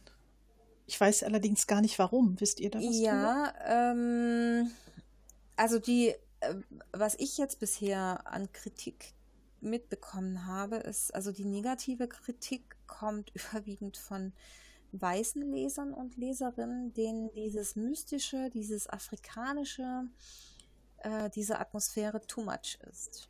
Ah, das ist gut. Dann ist es auf jeden Fall ein Buch für mich. Ja. Sehr gut. Allerdings, also es ist halt eine Kritik, die, die dann rein auf der persönlichen Ebene ist. Geschmäcker sind verschieden äh, wenn ich wenn ich sage, das äh, gefällt mir einfach nicht von der Atmosphäre, vom Inhalt her, das ist ja eine berechtigte Kritik, aber es ist eben eine absolut persönliche, es sagt nichts über die Qualität des Buchs an sich aus. Ja, also es ist immerhin auf Platz zwei und ich glaube schon die zweite Woche, ne? Zweiten Monat, ja. Und da ist es ja berechtigterweise, äh, zweiter Monat, entschuldigt. Ja, der zweite Monat, da wird es ja berechtigterweise stehen. Ja, und also ich muss dazu sagen, diese ersten beiden Plätze wurden von sehr vielen Jurymitgliedern äh, nominiert. Also manchmal hast du ja auch ein Buch, das schafft es auch auf die Liste, wenn es nur einer nominiert hat. Aber ähm, die beiden ersten Plätze, das ist wirklich grandios, wie viele Jurymitglieder davon begeistert waren. So danach finde ich das total interessant. Äh, Plätze drei bis acht sind nämlich alle gegenüber dem Vormonat um genau einen Platz vorgerückt. Ähm, Platz 3, das sechste Erwachen von Merlafferty, Six Wakes auf Englisch, da haben wir uns ja schon ein bisschen drüber ausgelassen. Sandra, du fährst mir am besten einfach ein bisschen in die Parade, wenn du was dazu sagen willst, ansonsten gehe ich da nur jetzt ja, knapp drüber. Ich kann nichts dazu sagen, weil ich es nicht kenne. Liest du denn Science Fiction? Sandra? Sehr viel, sehr gerne sogar. Sogar lieber als Fantasy, ehrlich gesagt. Okay, wäre das dann jetzt was für dich? Ähm, mich interessieren im Moment eher die ersten beiden Titel, muss ich sagen. Ja, schön. Der erste ist ja im Grunde auch Sci-Fi. Ne? Und dieser hier Ich bin nicht sicher. Also da müsste ich, glaube ich, echt mal reinlesen. Das Cover würde mich jetzt überhaupt nicht ansprechen, aber ich, ähm, ähm, das wisst ihr nicht, aber ich habe ein Fable für Cover, die besonders schrecklich sind. Weil, wenn ein Cover schlecht ist, ne? Und das Buch trotzdem bei einem relativ anerkannten Verlag rauskommt, dann muss in diesem Buch irgendwas sein. ist meine Theorie, was es rechtfertigt, dass es trotzdem mit diesem schrecklichen Cover rauskommt. Hast du da ein Beispiel? Ähm, äh, ja, aber das, oh mein Gott, ich weiß gerade nicht, wie es heißt. Weil äh, schlechte Cover sind ja auch äh, extreme Geschmackssache. Ja, ja, genau. Also ich meine auch nicht deine schlechte Covergalerie. Ne? Ja, weil, weil ich habe ja ein, zum Beispiel fand ich äh, in den Vormonaten das Cover von der Bestseller. Das war im August auch noch. Ne? Das hat ein, also das hat wirklich, finde ich, ein ganz furchtbares Cover, aber mir gefällt das. Ja, sowas meine ich. Also so Sachen, wo man denkt, mh, hm, wer hat sich das ausgedacht? Es muss jetzt nicht unbedingt was ganz Gruseliges sein, ja. Also, äh, wo die Perspektiven nicht stimmen oder so. Das, das meine ich gar nicht, sondern einfach Sachen, die einen nicht ansprechen oder ähm, sehr ähm, so skurril sind, dass sie vielleicht nur einen Teil ansprechen. Ja, das ist oft dann so, dass es eher meine Aufmerksamkeit erregt, weil es vielleicht nicht das ist, was es überall gibt. Platz 4, Elea Brandt, Sand und Wind, die Legende der Roten Wüste. Das ist jetzt äh, seit drei Monaten zum dritten Mal auf der Liste drin, hat sich jeden Monat einen Platz vorgearbeitet. Also ähm, unsere, in Anführungszeichen, Kritik an dem Cover, was so ein bisschen nach 80er Abenteuerbuch aussieht, unserer Meinung nach, ähm, scheint äh, dem keinen Abbruch getan zu haben. Ich gönn's der Elea auch wirklich. Ja, absolut, absolut. Ja. Und ich bin mir auch sicher, ähm, das, was ich bisher, also ich folge ihr ja auf Twitter und das, was ich bisher so von ihren Ansichten auch kenne, weiß ich, dass dieses Buch ein Buch für mich sein kann. Das geht mir auch so. Aber das Cover ist echt. ja, das ist so ein gutes Beispiel, ne? Das erinnert mich an das alte Cover von den Tripods. Da gab es so eine Ausgabe, das sah auch so aus. 80er, Anfang 80er. Nee, für mich ist das ein Prädikat, also Prädikat wertvoll. Was besonders. Gut, Platz 5, die Dame mit deinem Lieblingsnamen, Suse. Oh, Imogen. genau, Imogen Hermes Gowar. Die letzte Reise der Meerjungfrau. Äh, Finde ich immer noch genauso interessant wie letzten Monat, ist auch einen Platz hochgerückt, war auf Platz 6. Und ich finde das äh, nächste auf Platz äh, 6 jetzt äh, der Vogelgott von Susanne Röckel. Finde ich auch irgendwie, ich kann es nicht greifen so richtig, aber ich finde das auch sehr interessant. Das möchte ich mir auch Ist das nicht nominiert für den Deutschen Buchpreis? Genau, ja. Ja, ne? Mhm. Da habe ich ähm, tatsächlich, habe ich irgendwas im Fernsehen darüber gesehen. Da war eine Sondersendung. So, dahinter haben wir den Mann mit dem besten Namen auf der gesamten Fantastik-Bestenliste. Dirk van den Boom, den ich letzten Monat schändlicherweise erstmal auf Englisch ausgesprochen Boom. habe. Die Reise der Scythe One Aszendenz, ja. Dirk van den Boom ist meiner Meinung nach ein Name, der definitiv nochmal für irgendeine Figur verwendet werden muss. Der, der soll, die Bücher von dem sollen ja auch echt gut sein, ne? Ich hab, also ich kenne noch nichts von dem, aber der schreibt ja relativ fleißig, ne? hat recht viele Bücher. Ich hörte, er wäre auf der Fantastik-Bestenliste. Ach, ja. Ach was. ja. Ist das ein Cover, was dich zu einer Wertung in die eine oder andere Richtung verleiten würde? Äh, ich finde, also äh, ich reagiere auf Farben und das Blau und Pink finde ich sehr ansprechend. Ist das eigentlich ein Hai da unten in der Mitte? Ich glaube, das soll ein Mensch sein, oder? Ich dachte, das ist ein Raumschiff. zoom, zoom, zoom. Ja, doch, ich glaube, es soll ein Raumschiff sein. Ich hätte im ersten Moment irgendwie einen Raumanzug vermutet, weil man so ein bisschen geformtes Arme, Beine, Kopf. Nee, das ist ein Raumschiff und das sieht aus wie ein Minbari-Schiff von Babylon 5. Wenn, waren doch die Minbari. Ich weiß nicht, ob ihr das noch kennt. Hm, ich habe Babylon 5 nie gesehen. Ach, das ist schlecht. so. Aber Babylon 5 war die erste Serie, die überhaupt so eine fortlaufende Geschichte erzählt hat. Egal, anderes Thema. Vielleicht fürs nächste Mal. Ähm, Platz 7, die Königschroniken der Reif von Bron. Moment, ich bin im falschen Monat. Haha! Platz 8, äh, Brian Lee Durfee, der Mond des Vergessens, die fünf Kriegerengel, das archetypischste Fantastik Cover, was ich hier bisher auf der besten Liste gesehen habe. Das Pferd hat rote Augen. Auch das um. Ist, ist das eigentlich der erste Band? Ach ja, erster Band, da steht's noch, ja. Reizt mich übrigens nicht so. Ich war ganz überrascht, dass es auf der Liste war. Also ich mag eigentlich die Fantasy, die bei Klett-Cotta erscheint, sehr, sehr, sehr gerne. Weil die wirklich einen guten Pick haben so und äh, sich gute Sachen rauswählen. Aber das fand ich so, oh, so aufdringlich klassisch. Das Cover oder das Buch vom Inhalt her? Das Cover und auch die Beschreibung. Also ich habe mein, auch mein Problem mit dem Cover, weil es sich nicht so richtig von den ja, Standard-Fantastik-Covern eben von epischer äh, Fantasy unterscheidet. Ne? Auch was Mago da schon erwähnt hatte. Äh, es ist halt, mhm. ja, es mag der Inhalt es sticht nicht raus. besonders sein, aber ja. das Cover ist halt. Es ist kein hässliches Cover, aber es ist halt so zwischen den ganzen Fantasy-Covern entdeckst es halt auch nicht. Und das Buch hat 900 Seiten. Ah, 888. Das ist wirklich epische Fantasy. 888. Soll uns das was sagen, wenn die Zahlen auf der Seite liegen? Es ist unendlich. Die fünf Kriegerengel, ne? wenn ich das schon so lese. Also mich schreckt das ein bisschen ab, aber da das auf der Liste ist, wird es seinen Grund haben. Also macht man einen Schutzumschlag notfalls ab. Ja, genau. Oder man liest eben das E-Book. Dann bekommt man auch schon keine Handgelenkschäden. so, und dann haben wir den ersten Neuanstieg. Das ist was für mich. Das sieht richtig geil aus. Danny King. Eat Locals. Das ist ein Vampirbuch? Ja, ich mag Splatter-Humor, Splatter-Horror-Humor äh, halt extrem gerne. Und ich glaube, das geht in die Richtung. Das Cover ist auch so ähm, gestaltet, dass das S von Locals so ein bisschen äh, wie reingeschrieben steht. Also eigentlich ist das der Slogan Eat Local, ne, ist halt das, was es vor Ort gibt, unterstützt deine Restaurants vor Ort. Ähm, Eat Locals hat dann natürlich ein bisschen eine andere Bedeutung, ist die Leute aus deiner Gegend. Ähm, von daher, ja, ich denke, das, das geht ein bisschen in eine humoristische Richtung. Ich habe tatsächlich erst gedacht, als ich das das erste Mal vorhin gesehen habe auf der Liste, dass ihr da einen Tippfehler drin habt und habe dann nochmal aufs Cover geguckt und ah, sehr hintergründig, finde ich auch gut. Ja. Ich weiß aber ehrlich gesagt auch nicht, ob ich, wenn ich das im Buchladen sehen würde, das direkt äh, richtig erkennen würde. Dadurch, dass das S nochmal in einem anderen Font ist. Und ähm, also äh, als, als semi-humoristisches Cover finde ich es gar nicht schlecht. Wenn ich das aber nicht im ersten Moment erkennen könnte, würde, könnte das auch einfach wie ein billiges Vampircover auf mich wirken, weil der Blick oben von der Dame nicht so ganz eindeutig ist. Das könnte auch ein billiges Stockfoto sein. Ich mag das ja, wenn es nicht auf den ersten Blick erkennbar ist.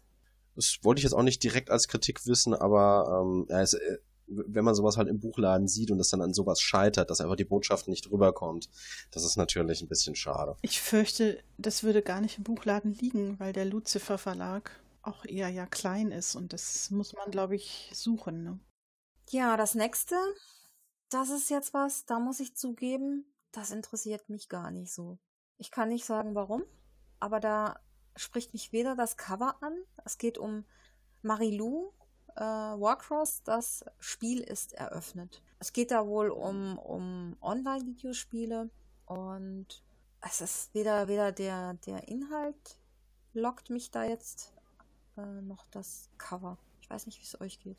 Ich finde das Cover jetzt nicht so besonders, dieser Trend, Spiele literarisch zu verarbeiten. Der ist ja jetzt seit einigen Jahren ziemlich im Kommen.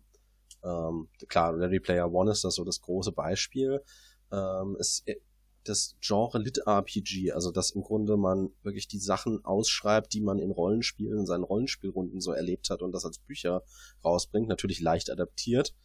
Ähm, das ist jetzt auch seit ein paar Jahren so ein bisschen dabei, sich zu verbreiten. Sword Art Online ist ein Anime, der im Grunde auch in so einem MMORPG, Massively Multiplayer Online Roleplaying Game spielt.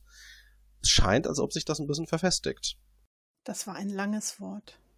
Ja, das sind mehrere Worte. Ach so, entschuldige. Ich, ich, konnte dir nicht folgen. Massively Multiplayer Online Role Playing Game. Also ähm, ein Online-Rollenspiel mit ganz, ganz vielen Mitspielern. World of Warcraft, die Ach, Richtung das halt. MMORPG. G, genau. Ah, okay. Ich finde inhaltlich ehrlich gesagt auch nicht so furchtbar interessant. Ähm, es ist ein Medium, was ziemlich, also Rollenspiele, Videospiele sind Medien, die machen eigentlich ziemlich gut, was sie erreichen wollen. Ob man das jetzt gut findet oder nicht, ist jedem selbst überlassen. Ähm, und jetzt zu versuchen, das unbedingt in eine literarische Form zu bringen, ich glaube, das hat halt einmal gut funktioniert oder zweimal oder dreimal, weil da jemand auch wirklich eine gute Idee hatte. Wenn da jetzt die Trittbrettfahrer kommen, vermute ich, dass es da so eine Schwemme von eher mittelmäßigen Sachen geben wird, weil sich halt jeder bemüßigt fühlt, seine Erlebnisse ja, in Prosa zu bringen und zu schauen, ob er das irgendwie platziert bekommt. Nicht, dass ich das diesem Buch unterstellen möchte, aber diese Entwicklung fällt mir so ein bisschen auf und äh, die Erfahrung lehrt halt, dass da nicht nur Gutes bei rumkommt. Ja, mich spricht das auch überhaupt nicht an. Also ich bin auch überhaupt kein Gamer. Ich äh, habe festgestellt, dass ich immer, wenn ich was gespielt habe, das als Zeitverschwendung empfunden habe und daher habe ich damit aufgehört, schon vor vielen, vielen Jahren. Und deshalb wird, also ich sehe das Buch oft, ne? Social Media und so begegnet mir das oft. Und ich glaube auch, wenn man, wie hier steht, Fan von Videospielen etc. ist, könnte es was sein. Aber also im Gegenteil zu Ready Player One, was ja eigentlich eher Popkultur ist, finde ich. Also Hommage an die Popkultur und so und, und, an die 80er. Da finde ich mich durchaus wieder, aber hier gar nicht. Hm. Vielleicht sind wir auch einfach zu alt. Ja, die alten Säcke, wollte ich gerade sagen. Darf ich hier auch sowas sagen?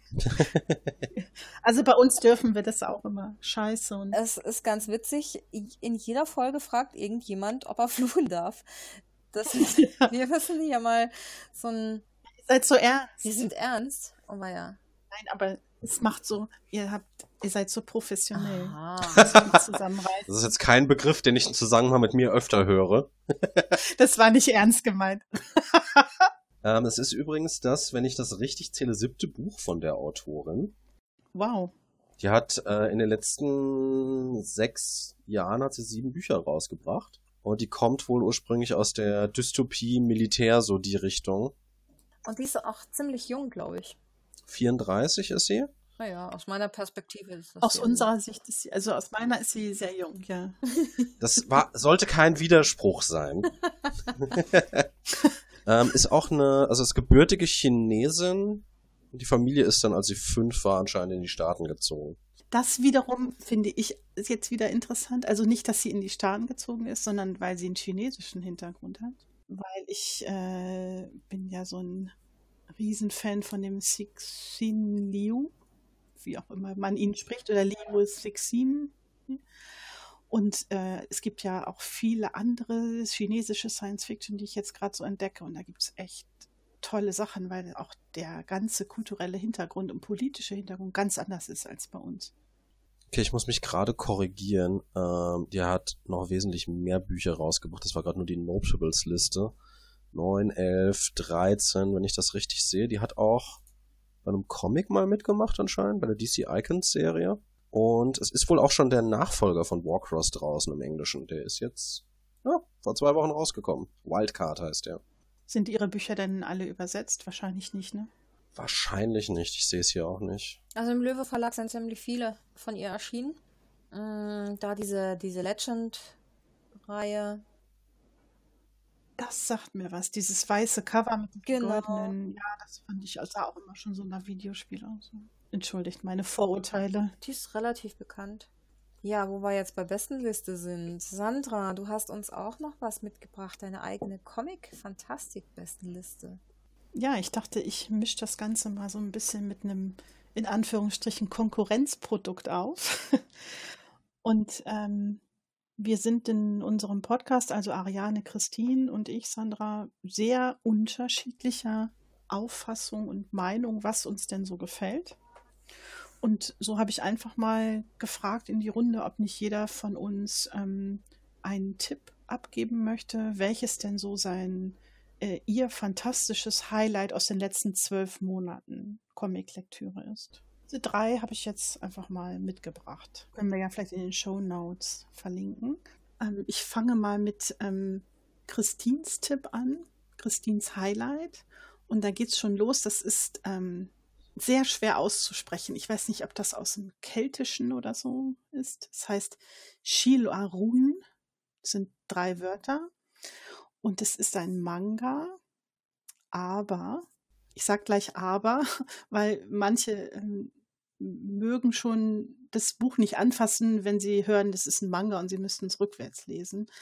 Es ist, ähm, das ist durchaus ein Vorurteil, ne? was, was oft Mangas gegenüber, glaube ich, so gestellt wird. Also es lohnt sich da reinzugucken. Ich habe es mir mittlerweile auch gekauft aufgrund des Tipps von Christine. Und es ist eine sehr märchenhaft düstere Geschichte wo ein kleines Mädchen, äh, ich muss jetzt mal eben hier in ihre Rezension gucken, ein kleines Mädchen ähm, mit einem gotthaften Wesen, was so einen so Widderkopf hat, ganz schwarz ist, zusammen aufwächst. Also es ist sehr, ähm, es ist nicht abgeschlossen in einem Band. Also es endet auf einem Cliffhanger und man muss wohl auch gleich das nächste kaufen. Ich habe es halt, wie gesagt, noch nicht gelesen, aber die wächst auch auf. Dieses Mädchen, die heißt Shiva, in, äh, im Rahmen von einem Lügengespinst. So sieht es aus. Ja. Es hat auch was mit einem Fluch zu tun und also es ist auch so, geht ein bisschen in die Horrorrichtung, aber auch ähm, Mystery und Fantasy. Also das äh, ja, lohnt sich, glaube ich, daran zu gucken. Ähm, das erinnert mich so ein bisschen an ähm, Pans Labyrinth. Ja, die Widderhörner, ne? Ja, es erinnert ein bisschen daran.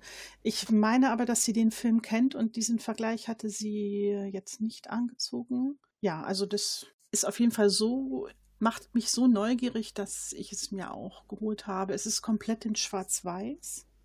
Ein Softcover, so ein kleineres Format. Vielleicht habt ihr Lust, da mal reinzugucken. Ich werde es mir auf jeden Fall mal notieren. Ich mag ja düster. Ja, das äh, Christine und Ariane, meine beiden Kolleginnen, mögen beide sehr gerne düster, Blut und Splatter. Und ah, ich ja. bin eher die, die das nicht so mag. Klingt nach mir.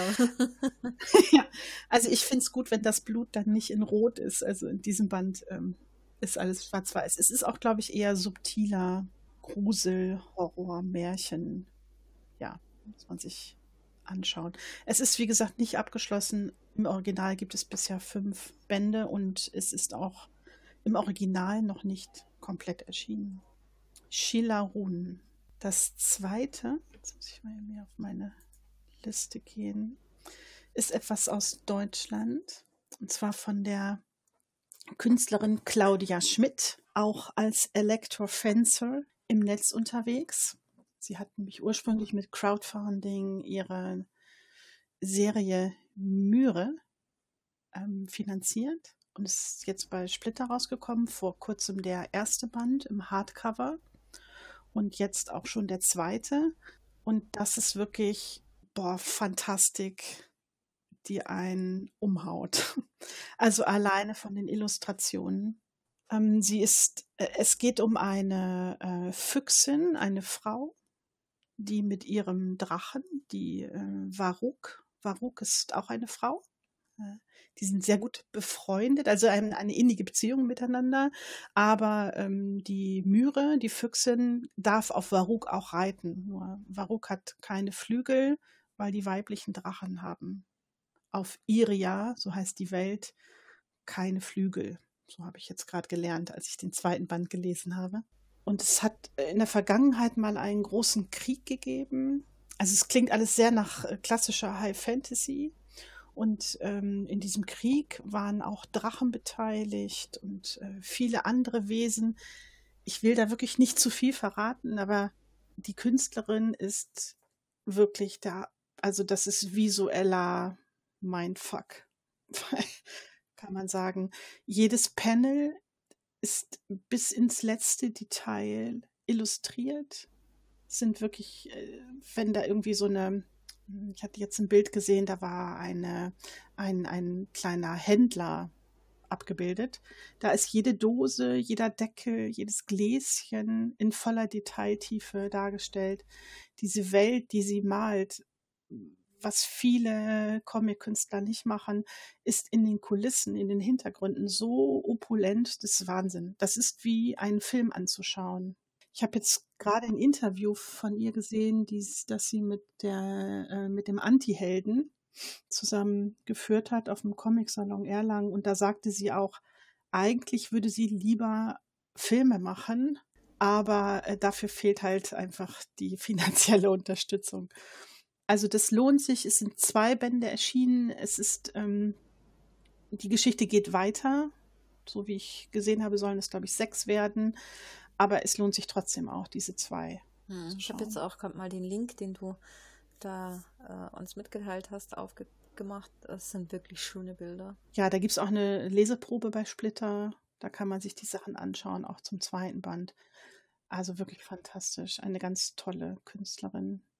Ja, und äh, anthropomorph übrigens. Ne? Es sind alles Tiere, die halt wie Menschen handeln. Menschen habe ich so in der Welt jetzt auch noch nicht gesehen. Dann das dritte. Drei Stück habe ich mitgebracht, jeder eins. Das dritte kommt von mir, wobei ich hätte auch Myre vorschlagen können. Ich finde es halt auch super. Das dritte kommt von mir und das heißt Die Welt der Söhne. Das ist von einem italienischen Künstler, ist ein Autorencomic, also er hat alles selbst gemacht, getextet und gezeichnet oder besser gesagt gekritzelt, könnte man fast sagen. Ähm, ich kann kein Italienisch, aber ich meine, der heißt GP, mit G geschrieben. GP. Ist ein postapokalyptisches Szenario. Ein sehr dicker Band. Ich muss jetzt hier selber mal gucken. Ist bei Avant erschienen und hat 288 Seiten. Aber dieses Werk hat mich emotional so umgehauen, das habe ich innerhalb weniger Stunden, also ich musste zwischendrin schlafen, aber ich habe am nächsten Tag sofort weitergelesen, durchgelesen. Das ist ein Vater, der ähm, zusammen mit seinen Söhnen äh, in so einer kleinen Hütte auf einem See, ist das, glaube ich, wohnt, lebt. Und es gibt kaum noch Menschen, alles Mögliche ist, ähm, also die Natur ist vergiftet, das Wasser ist vergiftet ähm, die Kinder wissen nicht, also die beiden Jungs, die wissen nicht, was Schrift ist oder was überhaupt Geschichten sind. Und der Vater schreibt immer ein Tagebuch. Und er erzieht die beiden zu sehr rohen, fast brutalen Gestalten, damit sie in dieser Welt überhaupt überleben und existieren können. Es gibt viele mutierte Menschen, eine ganz skurrile ähm, sexbesessene Religion. Es ist brutal, ähm, drastisch und gleichzeitig so, äh, boah, ich, das, also es nimmt mich immer noch mit, ihr merkt das, so voller Gefühl, dass ich also zwischen Weinen, Lachen, Erschrecken alles erlebt habe, als ich das gelesen habe meine Rezension, die ich dazu geschrieben habe, ist deshalb auch so aufgefallen, dass ausgefallen, dass ich einfach äh, die handschriftlichen Notizen, die ich direkt nach der Lektüre gemacht habe, ungefiltert dann in die Rezension mit eingefügt habe. Oh, das klingt aber nach, nach heftigem äh, Stoff, ne? Aber ganz hervorragend, da kann ich nur empfehlen. Also ich würde, das ist mein Highlight der letzten zwölf Monate. Ich habe jetzt gerade mal die Leseprobe aufgemacht äh, da sind so die ersten 20 Seiten oder sowas drin. Also es nutzt auf jeden Fall das Medium-Comic sehr, sehr gut aus. Also die, da, dass es eben was Bildliches dabei ist, lässt dabei auch sehr, sehr viel ähm, Weißraum, also Leere. Ähm, erinnert mich ein bisschen an das, ähm, also rein vom Stil her, nicht vom Inhalt, das Videospiel Shadow of the Colossus, was ja auch ähm, ein großes Element hat, dass man eben in so einem sterbenden Land unterwegs ist und eigentlich ganz, ganz viel Strecke zurücklegen muss, wo einfach nichts passiert und man dann auch nur so den sterbenden Bäumen zugucken kann, während man da durchreitet. Es passiert bisschen mehr in dem Comic, aber äh, also auf den meisten Seiten sind drei Viertel der Panel kommen komplett ohne Sprache aus, sind einfach nur Bewegung, Veränderung der Landschaft, Wind scheint eine ziemlich große Rolle zu spielen es geht so bis zur ersten Begegnung mit dem Vater und selbst die ist, ähm, ich sag mal, ziemlich rau. Ja, richtig.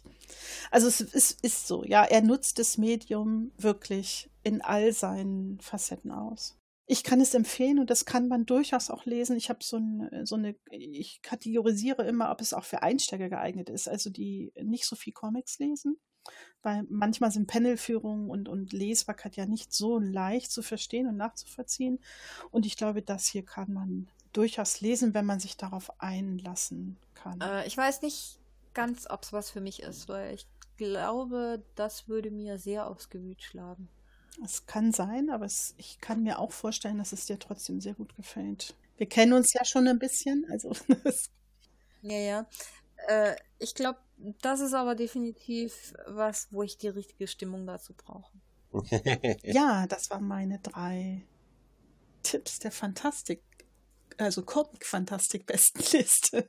Ihr müsst eigentlich auch so eine Comic-Fantastik-Bestenliste mal ins Leben rufen, oder? Sowas braucht es eigentlich noch. Ja, man kann ganz viel machen. ich, ich hätte da noch so ein paar Ideen, angefangene Rubriken, die ich seit einem Jahr nicht weitergeführt habe. Ah. Ja, aber trotzdem, also ich bin äh, immer sehr interessiert daran, nicht nur die Fantastik, sondern auch den Comic immer nach vorne zu bringen, weil das so viel mehr ist als Superhelden und ähm, ja, Asterix. Wobei das nicht schlecht ist, ja. Das sage ich nicht. Ist das für dich ähm, auch so eine, ich, ich leite jetzt mal so ein bisschen über zu einem anderen Punkt, über den wir gerne sprechen wollten noch. Ist das für dich auch so eine ganz andere Wahrnehmung von Literatur? Also der Unterschied zwischen Graphic Novels, Mangas und Comics zu normalen Romanen, sag ich jetzt mal? Ja, ist es. Ist es tatsächlich, weil ähm, da müsste ich ein bisschen ausholen und da habe ich auch dann gleich noch Fragen an euch beide. Ich habe festgestellt, und dafür habe ich wirklich viele, viele Jahrzehnte, glaube ich, gebraucht, dass ähm, andere Menschen oder einige tatsächlich Bilder sehen beim Lesen oder Szenen oder äh, irgendetwas in der Art. Und das ist bei mir nicht so. Okay. Also ich sehe das tatsächlich, ja. Ja. Das dachte ich jetzt, das ist völlig normal. Na, ich habe auch gedacht, es wäre völlig normal, dass man nichts sieht. Und ich war ganz überrascht und auch eifersüchtig und neidisch, dass andere was sehen können. Und äh, umso mehr ich ähm, das verstanden habe, umso eher habe ich auch verstanden, warum es bei Comics dann bei mir anders ist, weil ich habe dann ein Bild dazu. Und es ist für mich oft noch mit viel mehr Emotion verbunden als ein Text. Es ist nicht immer so, aber es ist eine besondere Art ähm, des Erzählens. Also ich lasse auch die, ich lasse Bilder und Szenario und Text gleichzeitig auf mich wirken. Äh, Zeichnungen, die auf den ersten Blick auf, für mich ganz schrecklich aussehen, äh, lasse ich trotzdem, äh, darauf lasse ich mich trotzdem ein, weil ich ganz sicher weiß, dass es oft passiert, dass einfach der Text und das Bild zusammen etwas ganz anderes ergibt, als nur den, die einzelnen Elemente zu sehen. Könnt ihr das nachvollziehen? Das ist mir vor einem halben Jahr, glaube ich, mal im Internet begegnet, dass es wohl bei 20 Prozent der Menschen so ist, dass sie sich auch ähm, nicht wirklich Dinge bildlich vorstellen können. Ja sondern dass wenn sie sich etwas vorstellen, das mehr so als ein abstraktes Konzept oder vielleicht noch als ein Scheme oder sowas äh, da ist. Und das geht mir tatsächlich auch so. Also wenn ich jetzt versuche, mir einen Apfel vorzustellen, ich kann mir vorstellen, dass ein Apfel die Form von einem Apfel hat, ich kann mir vorstellen, dass ein Apfel die Farbe von einem Apfel hat, aber das Bild dieses Apfels erscheint einfach in meinem Geiste nicht. Ja. Und ähnlich geht's mir auch bei Büchern. Ich lese das, ich habe eine abstrakte Vorstellung davon, aber diese Figur könnte niemals vor meinem inneren Auge erscheinen, weil mein inneres Auge einfach entweder nicht da ist oder zubleibt, wenn man äh, mal bei der Sprache bleiben möchte. Ähm, das habe ich interessanterweise gelesen in einem Artikel im Zusammenhang mit, ich glaube, dem Mad Max-Film, den letzten, Fury Road. Das ist ein interessanter Zusammenhang, okay. Weil die Forscherin, die das äh, untersucht hat, die hat, ähm, die Idee ist ihr halt in Zusammenhang mit diesem Film gekommen. Äh, sie hat nämlich dann irgendwann mal eine Kontrolle gemacht, hat sich äh, die Leute angeguckt, die den Film mochten, die den nicht mochten und hat das eben dann kontrolliert darauf, in welche Gruppe von Menschen diese Leute fallen. Und die Leute, die eben nicht dieses innere Auge haben, die haben eine viel positivere Reaktion zu diesem Film gehabt als alle anderen, weil die sich viel mehr an diesen Bildern, dieser Bildgewaltigkeit des Films äh, erfreuen konnten und das einfach aufgenommen haben, äh, während bei der anderen Gruppe die Reaktion weniger gut war. Ja, das ist spannend. Ich habe auch vor kurzem, ich glaube, es war auf Twitter, hat es irgendjemand angesprochen, ähm, das erste Mal von diesem Begriff A-Fantasie gehört, was das wohl beschreiben soll, dass man halt diese Dinge nicht visualisiert im Kopf. Aber ähm, ob das jetzt wirklich was ob deshalb die Comics auf mich eine andere Wirkung haben, kann ich nicht sagen. Aber das ist etwas, was ich beobachtet habe und auch in den letzten Jahren. Ähm, ja, ich hatte eigentlich vor, auch da mal so ein kleines Projekt zu machen, vielleicht beim nächsten Literaturcamp. Also wie ist denn eigentlich so die Lesewahrnehmung von den einzelnen Personen? Und Susi, du, Du siehst Bilder, hast du gesagt, ja? Ich sehe zum Beispiel auch keine Menschen oder Haare oder wie die aussehen. Ich habe keine Ahnung, wenn ich was lese. Ich weiß nicht, wie die aussehen. Ich sehe manchmal Bilder, die haben auch teilweise nicht unbedingt was mit dem Buch zu tun. Also manchmal ist es dann so, dass ich mir eine Figur vorstelle, sehr genau und bin dann überrascht, dass die irgendwann anders, ganz anders beschrieben wird. Aber ich habe trotzdem so ein Bild und meistens bleibt es dann auch bei diesem Bildbeschreibung äh, hin oder her. Ja, das ist echt interessant. Ich habe ähm, vor kurzem haben wir Altered Carbon geguckt. Habt ihr, glaube ich, beide auch schon gesehen, ne? Die Serie auf Netflix. Nur die ersten beiden Folgen. Steht auf meiner Liste. Tolle Serie. Aber großartig, ne? Also ich bin boah, total geflasht von dieser Serie. Und dabei fiel mir auf, ich hatte mich an irgendwas erinnert, an, an so eine Szene, wo ich nicht mehr wusste, habe ich das in dieser Serie gesehen? Oder ist das etwas, was ich in einem Buch erlebt habe oder in einem Comic? Also so rückblickend habe ich dann doch irgendwie so, ein, so ein, das Gefühl, ich hätte etwas gesehen ohne aber das Bild dazu zu haben. Also ich scheine das Bild tatsächlich, also was ich habe, diese Szene mit einem wirklichen, mit einer wirklichen Visualisierung zu verbinden, obwohl es das gar nicht ist. Mhm. Also so wie du das sagst gerade, äh, Marco, mit dem Apfel. Ne, du weißt von der Struktur, wie der aussieht und so, aber du siehst im Grunde keinen Apfel. Geht mir genauso. Ja, ich finde das auch einfach spannend von der Seite her, dass das eine von diesen vielen Sachen ist, die, die man niemals von sich aus ansprechen würde, weil man es ja nicht kennt, äh, nicht anders kennt. Ähm, das finde ich genauso interessant wie diese äh, Spekulation oder dieser, dieses Gedankenexperiment, was einem immer so mitgegeben wird. Ähm, man weiß ja nicht, ob andere Menschen Farben genauso sehen wie man selbst. Also ob das, was, was, äh, was ich zum Beispiel als Orange sehe, ob das die Farbe ist, die jemand anderes sieht, wenn er grün sieht, zum Beispiel. Ja, damit habe ich mich als Kind schon beschäftigt, ja. und äh, das, also mir, mir verzwirbelt das jedes Mal so die Gehirnwendung, wenn ich über sowas nachdenke. Hm. Und natürlich, wenn man, wenn man das nicht anders kennt, wenn man das immer so annimmt, wenn man, wenn man sich aber so ein bisschen ja noch drin wiederfindet. Also, das ist ja trotzdem noch ein sich vorstellen, auch wenn das anscheinend ganz anders ist, als das bei den meisten Leuten abläuft, hat man ja auch keinen Anlass, das jemals anzusprechen. Hey, stellst du dir Sachen anders vor als ich? Das ist keine Aussage, die jemand. Ja, ja, man kommt da nicht drauf. Ne? Ja. Ich bin tatsächlich mal drauf gekommen, weil äh, mein Ex-Freund, mit dem ich sehr, sehr lange zusammengelebt habe, äh, nach dem Lesen eine komplett exakte Karte einer Welt gezeichnet hat. Mhm. Ich habe gesagt, wie hast du das gemacht? Ja, ich habe das alles gesehen. Ich war völlig fasziniert. Karten würde ich tatsächlich auch hinkriegen, ja. weil das sind ja wiederum so absolute Daten, also wie die Sachen dann liegen. Sowas kann ich, kann ich mir gut vorstellen. Aber äh, ich, ich sehe das dann auch nicht vor meinem inneren Auge, sondern ich weiß halt, okay, das liegt 50 Kilometer weiter nördlich, also kann ich das dahin machen und das liegt dann 70 Kilometer weiter östlich, also muss das wohl dahin. Und dann verläuft da noch irgendwie ein Gebirge dazwischen. Ähm, aber es ist, es ist keine visuelle Vorstellung. Aber es ist tatsächlich sehr unterschiedlich. Also ich habe schon mit Leuten gesprochen, die gesagt haben, sie sehen wirklich Filme, die sehen keine Wörter mehr. Ich sehe immer die mhm. Wörter, ich sehe leider auch äh, fast alle Fehler immer, was mich, wenn die Sprache schlecht ist oder wenn es irgendwie nicht gut lektoriert ist, tatsächlich ein Buch auch aus der Hand legen lässt. Weil ich das einfach nicht lesen kann. Da habe ich also fast körperliche Schmerzen, weil das unterbricht mich ständig. Und was ich festgestellt habe, es würde mich auch interessieren, wie das bei euch beiden ist. Ich erlebe eher den Text als Emotion. Was meinst du damit?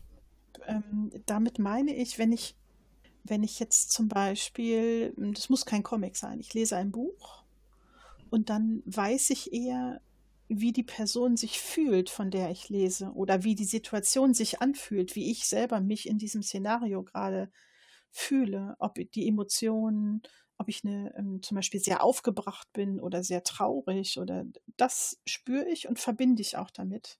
Aber die Person selbst und das Szenario selber sehe ich halt nicht im Bild. Ich spüre eher. Und wenn jemand mich emotional auf dieser Ebene erreicht mit seinem Text, dann ist es für mich was Gutes.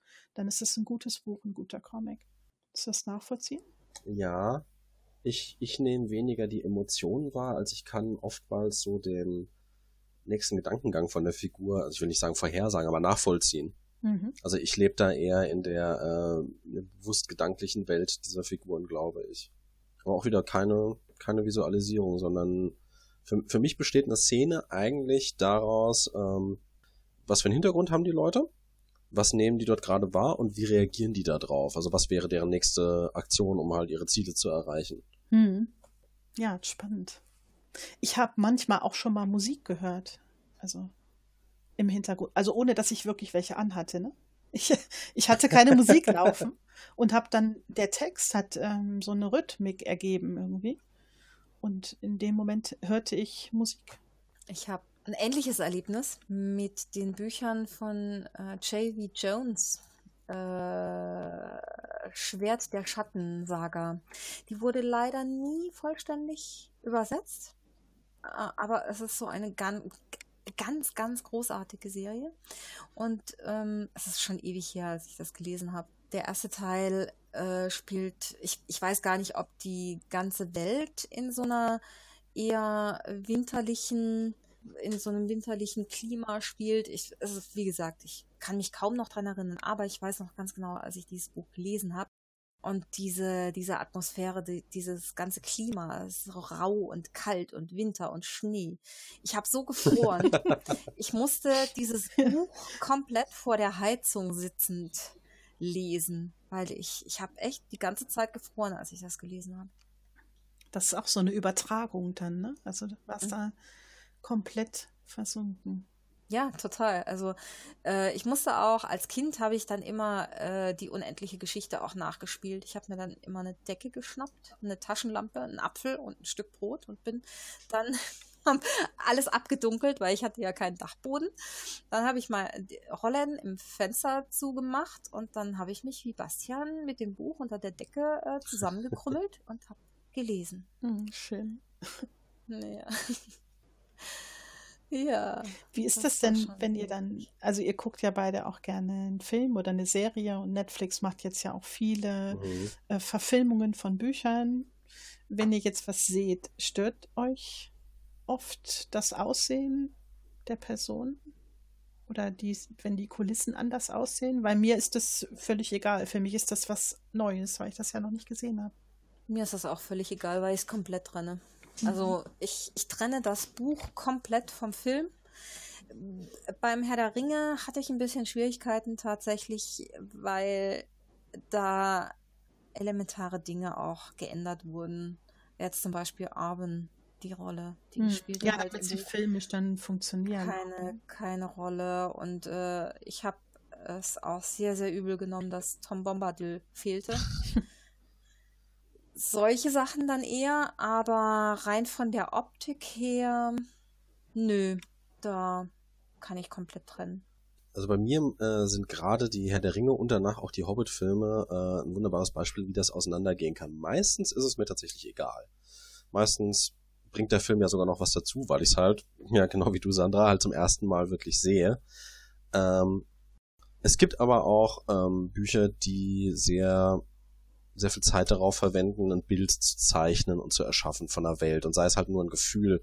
Und wenn das dann stilistisch nicht richtig passt, dann gibt das schon einen Bruch für mich. Und den Unterschied sehe ich sehr stark zwischen den Herr der Ringe Filmen, die das meiner Meinung nach sehr gut umgesetzt haben, die relativ nah an der Vorlage geblieben sind. Gerade auch in der Extended Edition, wo man dann ja noch ein bisschen was zu den Orten und den Charakteren erfährt und äh, ein bisschen besser nachvollziehen kann, warum die jetzt genauso sind und aussehen, wie sie sind und aussehen die Hobbit-Filme haben das gebrochen. Also ich weiß, dass der Hobbit ein Kinderbuch ist. Ich weiß auch, dass der Film an ein etwas jüngeres Publikum gerichtet war als der Herr der Ringe. Aber ähm, Räusper.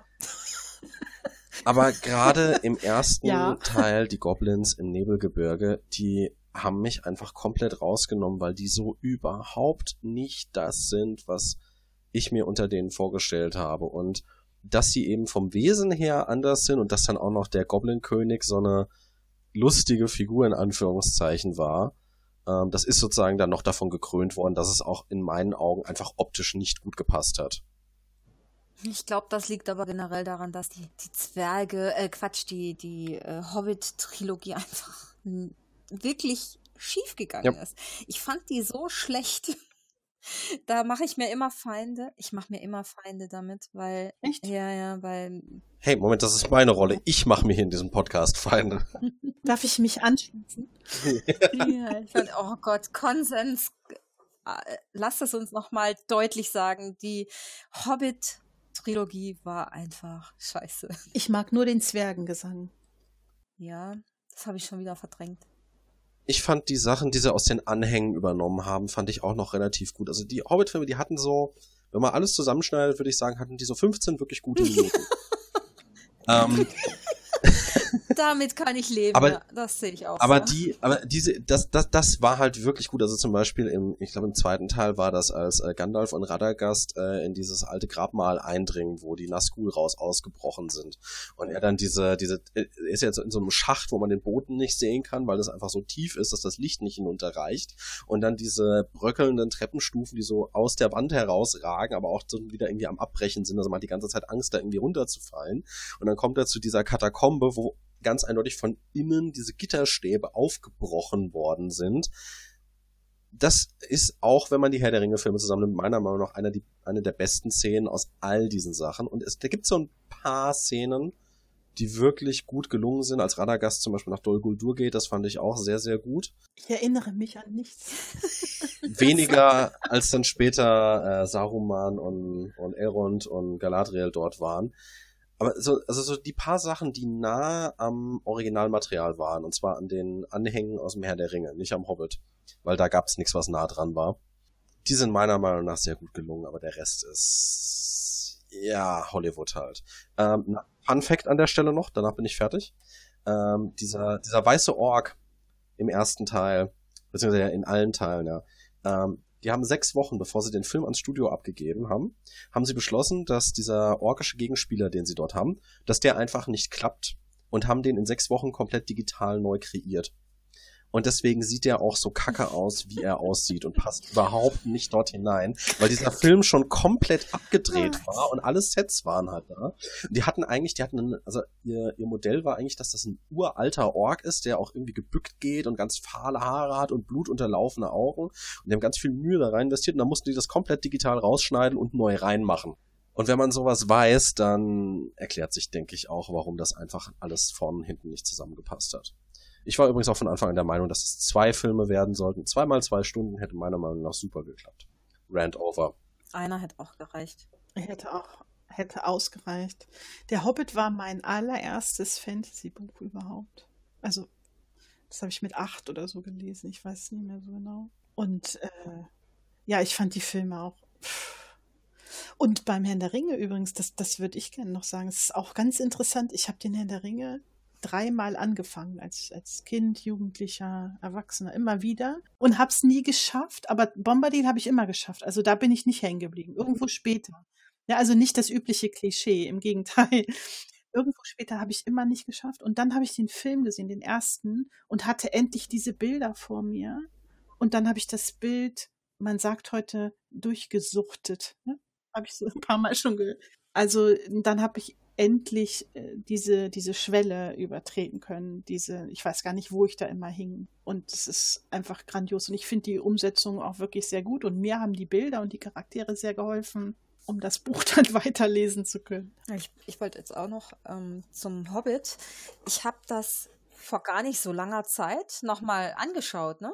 Diese Trilogie. Und mir geht's so wie dir, Sandra. Ich erinnere mich an kaum etwas. Mir ist auch jetzt völlig die, die Info mit diesem äh, Ork, mit diesem weißen Ork. Gab's da einen weißen Ork? Keine Ahnung. Also an diesen Radagast kann ich mich erinnern. Der ist mir ein bisschen auf den Nerven gegangen. Mit so einem Schlitten war der, glaube ich, unterwegs. Ja, und Vogelscheiße im Äh, Gesicht. äh, so einzelne Sachen erinnere ich mich. Ich bin fassungslos gerade schon mal wieder. Ich könnte mich jetzt schon äh, richtig reinsteigern.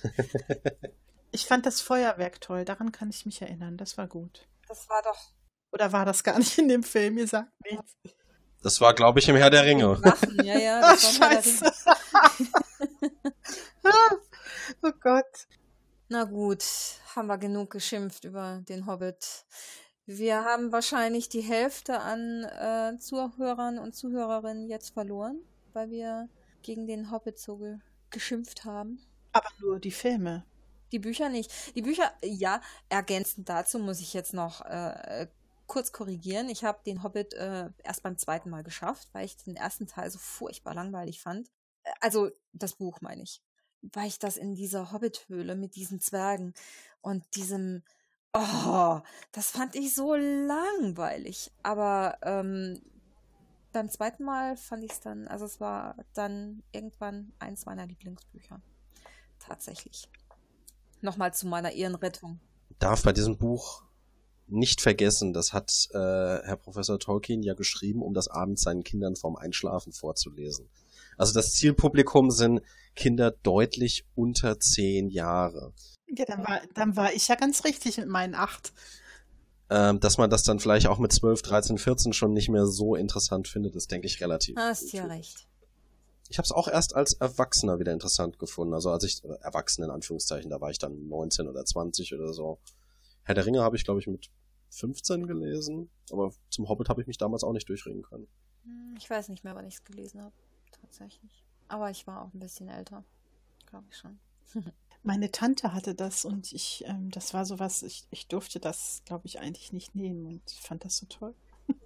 Und sie hat, glaube ich, auch gesagt, ja, das wäre ein tolles Buch. Als, als äh, Jugendliche habe ich, hab ich Horrorromane gelesen. Ich habe H.P. Lovecraft gelesen als, ich weiß nicht, zehn- oder elfjährige. Ja, weil nach dem Hobbit wollte ich alles lesen in der Bibliothek, wo Fantasy drauf stand oder was irgendwie in die Richtung fiel. Und da gab es diese Insel-Hardcover, die hatten so einen farbigen Druck. Also die Älteren werden das wahrscheinlich noch kennen. In, in äh, grün oder in lila war, die, war der Font gedruckt. Und da war halt Lovecraft. Ich erinnere mich heute nicht mehr an die Inhalte welche ich da gelesen habe, aber ich habe Lovecraft gelesen, sehr, sehr früh. Das ist, das hat Schuld an allem. Ja, ich, ich habe gewechselt zwischen äh, King, Stephen King. Es war mein erster Horrorroman. Ja. Mhm. Der Klassiker eigentlich, der Einstieg, oder?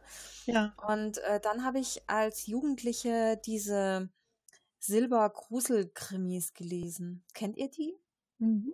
Ja. Diese Romanhefte. Und das weiß ich noch, da habe ich meine meine beste Freundin so schockiert mit diesen äh, Coverbildern, die, die waren wirklich so trashig und übel und irgendwelche Leichen, die da rumgewandert sind. Ich liebe das ja. ich ich habe ja auch ganz viel diese alten Horror-Comics. So. Da gibt es so ganz ja, ja, ja, ja. Und meine, meine Freundin, äh, die weiß das heute noch, dass ich das damals gelesen habe. Ja. Die hat noch das Albträume. Hat ja, ja. Ja. Mir fällt nichts mehr ein. Marco ist so schockiert, dass er schon nichts mehr sagt. Ich höre einfach nur euren Erzählungen aus altvorderen Zeiten zu. Ey, du Jungspund. Wenn die Elder sich unterhalten. Das ist ja echt unerhört. Wie der Pispas jetzt sagen würde, kennen Sie diesen Blick von jungen Menschen, wenn die meinen, aha, gleich erzählt er wieder vom Krieg? Es gibt noch eine Sache, äh, zu der mich eure Meinung interessieren würde. Das ist nichts, was man groß durchdiskutieren kann, denke ich, auch weil wir jetzt ja schon etwas fortgeschrittene Zeit sind. Ähm, Netflix macht gerade eine oder will demnächst eine Serie zu der The Witcher-Reihe machen. Mhm. Yes. Äh, The Witcher, das ist ähm, polnische, polnische Fantasy, ähm, wird seit, ich glaube, mittlerweile zehn Jahren auch in Videospiele umgesetzt. Der Autor ist nicht besonders begeistert von diesen Videospielen. Ähm, das sei mal hinten angestellt. Also auf jeden Fall soll da jetzt eine Serie draus gemacht werden. Ähm, ich glaube, eine Staffel, acht Folgen, also auch erstmal nichts so besonders Großes. Und es gab eine Riesenkontroverse darum. Und zwar gibt es einen Charakter, einen der drei Hauptcharaktere, Siri heißt die Dame, ähm, die äh, wird gecastet von Netflix als ähm, BAME, als Black Asian or Minority Ethnic. 15 bis 16-Jährige, die auch eine 13 bis 14-Jährige spielen kann. Und da ist äh, im Netz ein riesen Shitstorm losgetreten worden, weil dieser Charakter als einer der ganz wenigen in der Serie ähm, explizit wirklich beschrieben ist vom Aussehen her. Und zwar als äh, also weiße, fast durchsichtige Haare und Haut was wohl auch mit ihrer ähm, Herkunft zu tun hat. Also die, es wird, glaube ich, nicht so ganz eindeutig gesagt, aber sie soll wohl die Nachfahren von einem anderen relativ prominenten Charakter sein, die eben auch dafür bekannt sind, dass ihre Blutlinie so extrem hellhäutig und extrem hellhaarig ist. Ja, und das Ganze hat dann den Verlauf genommen, wie man sich das üblicherweise vorstellt. Ich habe die Witcher-Bücher nicht gelesen. Ich habe die Spiele gespielt. Der Charakter-Serie kommt dort auch vor. Ich habe keine so besonders große Investition dort mit rein. Ähm, ich finde es ein bisschen seltsam auch, dass man sich gerade bei so einem Charakter dann dafür entscheidet, den jetzt besonders als ja, ethnische Minderheit zu casten. Ähm, aber ich glaube, es macht auch einfach nicht so den Riesenunterschied, wenn ich ehrlich bin, wenn der ganze Rest rundherum passt. Das Thema hatten wir heute ja auch schon zwei, dreimal, denn es ist ein visuelles Medium, es erzählt die Geschichten sowieso anders. Es sollen auch keine Fortsetzungen von den Spielen in irgendeiner Form sein, sondern äh, sich mehr so an die Kurzgeschichten und Novellen anlehnen, die der Autor rausgebracht hat und auch so ein bisschen abgeschlossene Geschichten sein, also keine große Handlung über die Staffel drüber. Ich kann aber auch ein bisschen nachvollziehen, dass ähm, Leute das eben komisch finden. Also, dass gerade der Charakter ausgewählt wird, für den es so spezifisch beschrieben wird. Letztendlich liegt mir aber nichts dran. Und äh, ich könnte mir vorstellen, dass ihr dann etwas interessantere Meinung zu habt als ich. Also dachte ich, ich stelle die Frage einfach mal in die Runde rein. Magst du zuerst, Sandra? Ähm, ich würde dir tatsächlich den Vortritt lassen, weil ich ähm, habe das mitbekommen und habe nicht so mhm. richtig verstanden, was denn eigentlich das große Drama in der ganzen Sache ist. Das, das verstehe ich auch nicht. ich habe es auch nicht gelesen, muss ich sagen. Ne? Ich kenne den Witcher Sapkowski, ne? das sagt mir was. Es, ist, es ist, ähm, wird sehr, wurde immer schon sehr gelobt, sind einzelne Kurzgeschichten, aber mir sagt dieser Charakter auch überhaupt gar nichts. Genau, also so geht es mir auch. Ich habe die Bücher hier, ich habe die auch noch nicht gelesen, ich habe das Spiel noch nicht gespielt. Das heißt, ich habe jetzt keine tiefe emotionale Bindung an diese Serie. Trotzdem muss ich sagen, wenn etwas so einen Aufschrei produziert, wegen so einer Nichtigkeit, ne, dann sind wir halt echt noch nicht weit mit den Diskussionen um Rassismus, um Diversity, um Gleichberechtigung und Diskriminierung. Mhm. Das ist wie, ich denke da immer an diese Ampelmännchen-Sachen, äh, als die äh, sich die Köpfe drüber zerschlagen haben, ob jetzt das Ampelmännchen eine Frau mal sein soll. Ne? Da haben sich die Leute aufgeregt. Äh, und ich dachte so, meine Güte, warum ist euch denn dieser Shit so wichtig? Solange wir uns darüber so aufregen müssen, sind wir echt noch weit im Mittelalter. Es sollte eigentlich normal sein, sowas. Und ähm, ich kann jetzt aus dieser, also ich habe mich auch ein bisschen mit, mit dem Ding befasst. Ich kann aus dieser ganzen Handlung nicht herauslesen, wie handlungsentscheidend die Hautfarbe und die Haarfarbe sein soll. Soll ich, okay, äh, soll ich das ein bisschen ergänzen, weil ich kenne mich da ein bisschen weiter mit aus? Ja, mhm. ja bitte. Ähm, einer der Plotpunkte ist, dass dieser Charakter ähm, wohl elfisches Blut hat und Elfen halt ähm, einfach alle helle Haut, helle Haare haben. In, diese, in dieser Welt dort, oder? Genau. Aber da muss ich jetzt halt eingrätschen. Elfen haben in unserer weißen Welt weiße Haare. Das bedeutet, weil wir Weißen das so definiert haben. Mhm. Das ist jetzt nichts, was irgendwelche äh, anderen Völker so definiert haben. Das kann ja sein, dass die einfach, dass das äh, auf unserer Kultur basiert. Warum soll man das nicht einfach mal umwerfen können?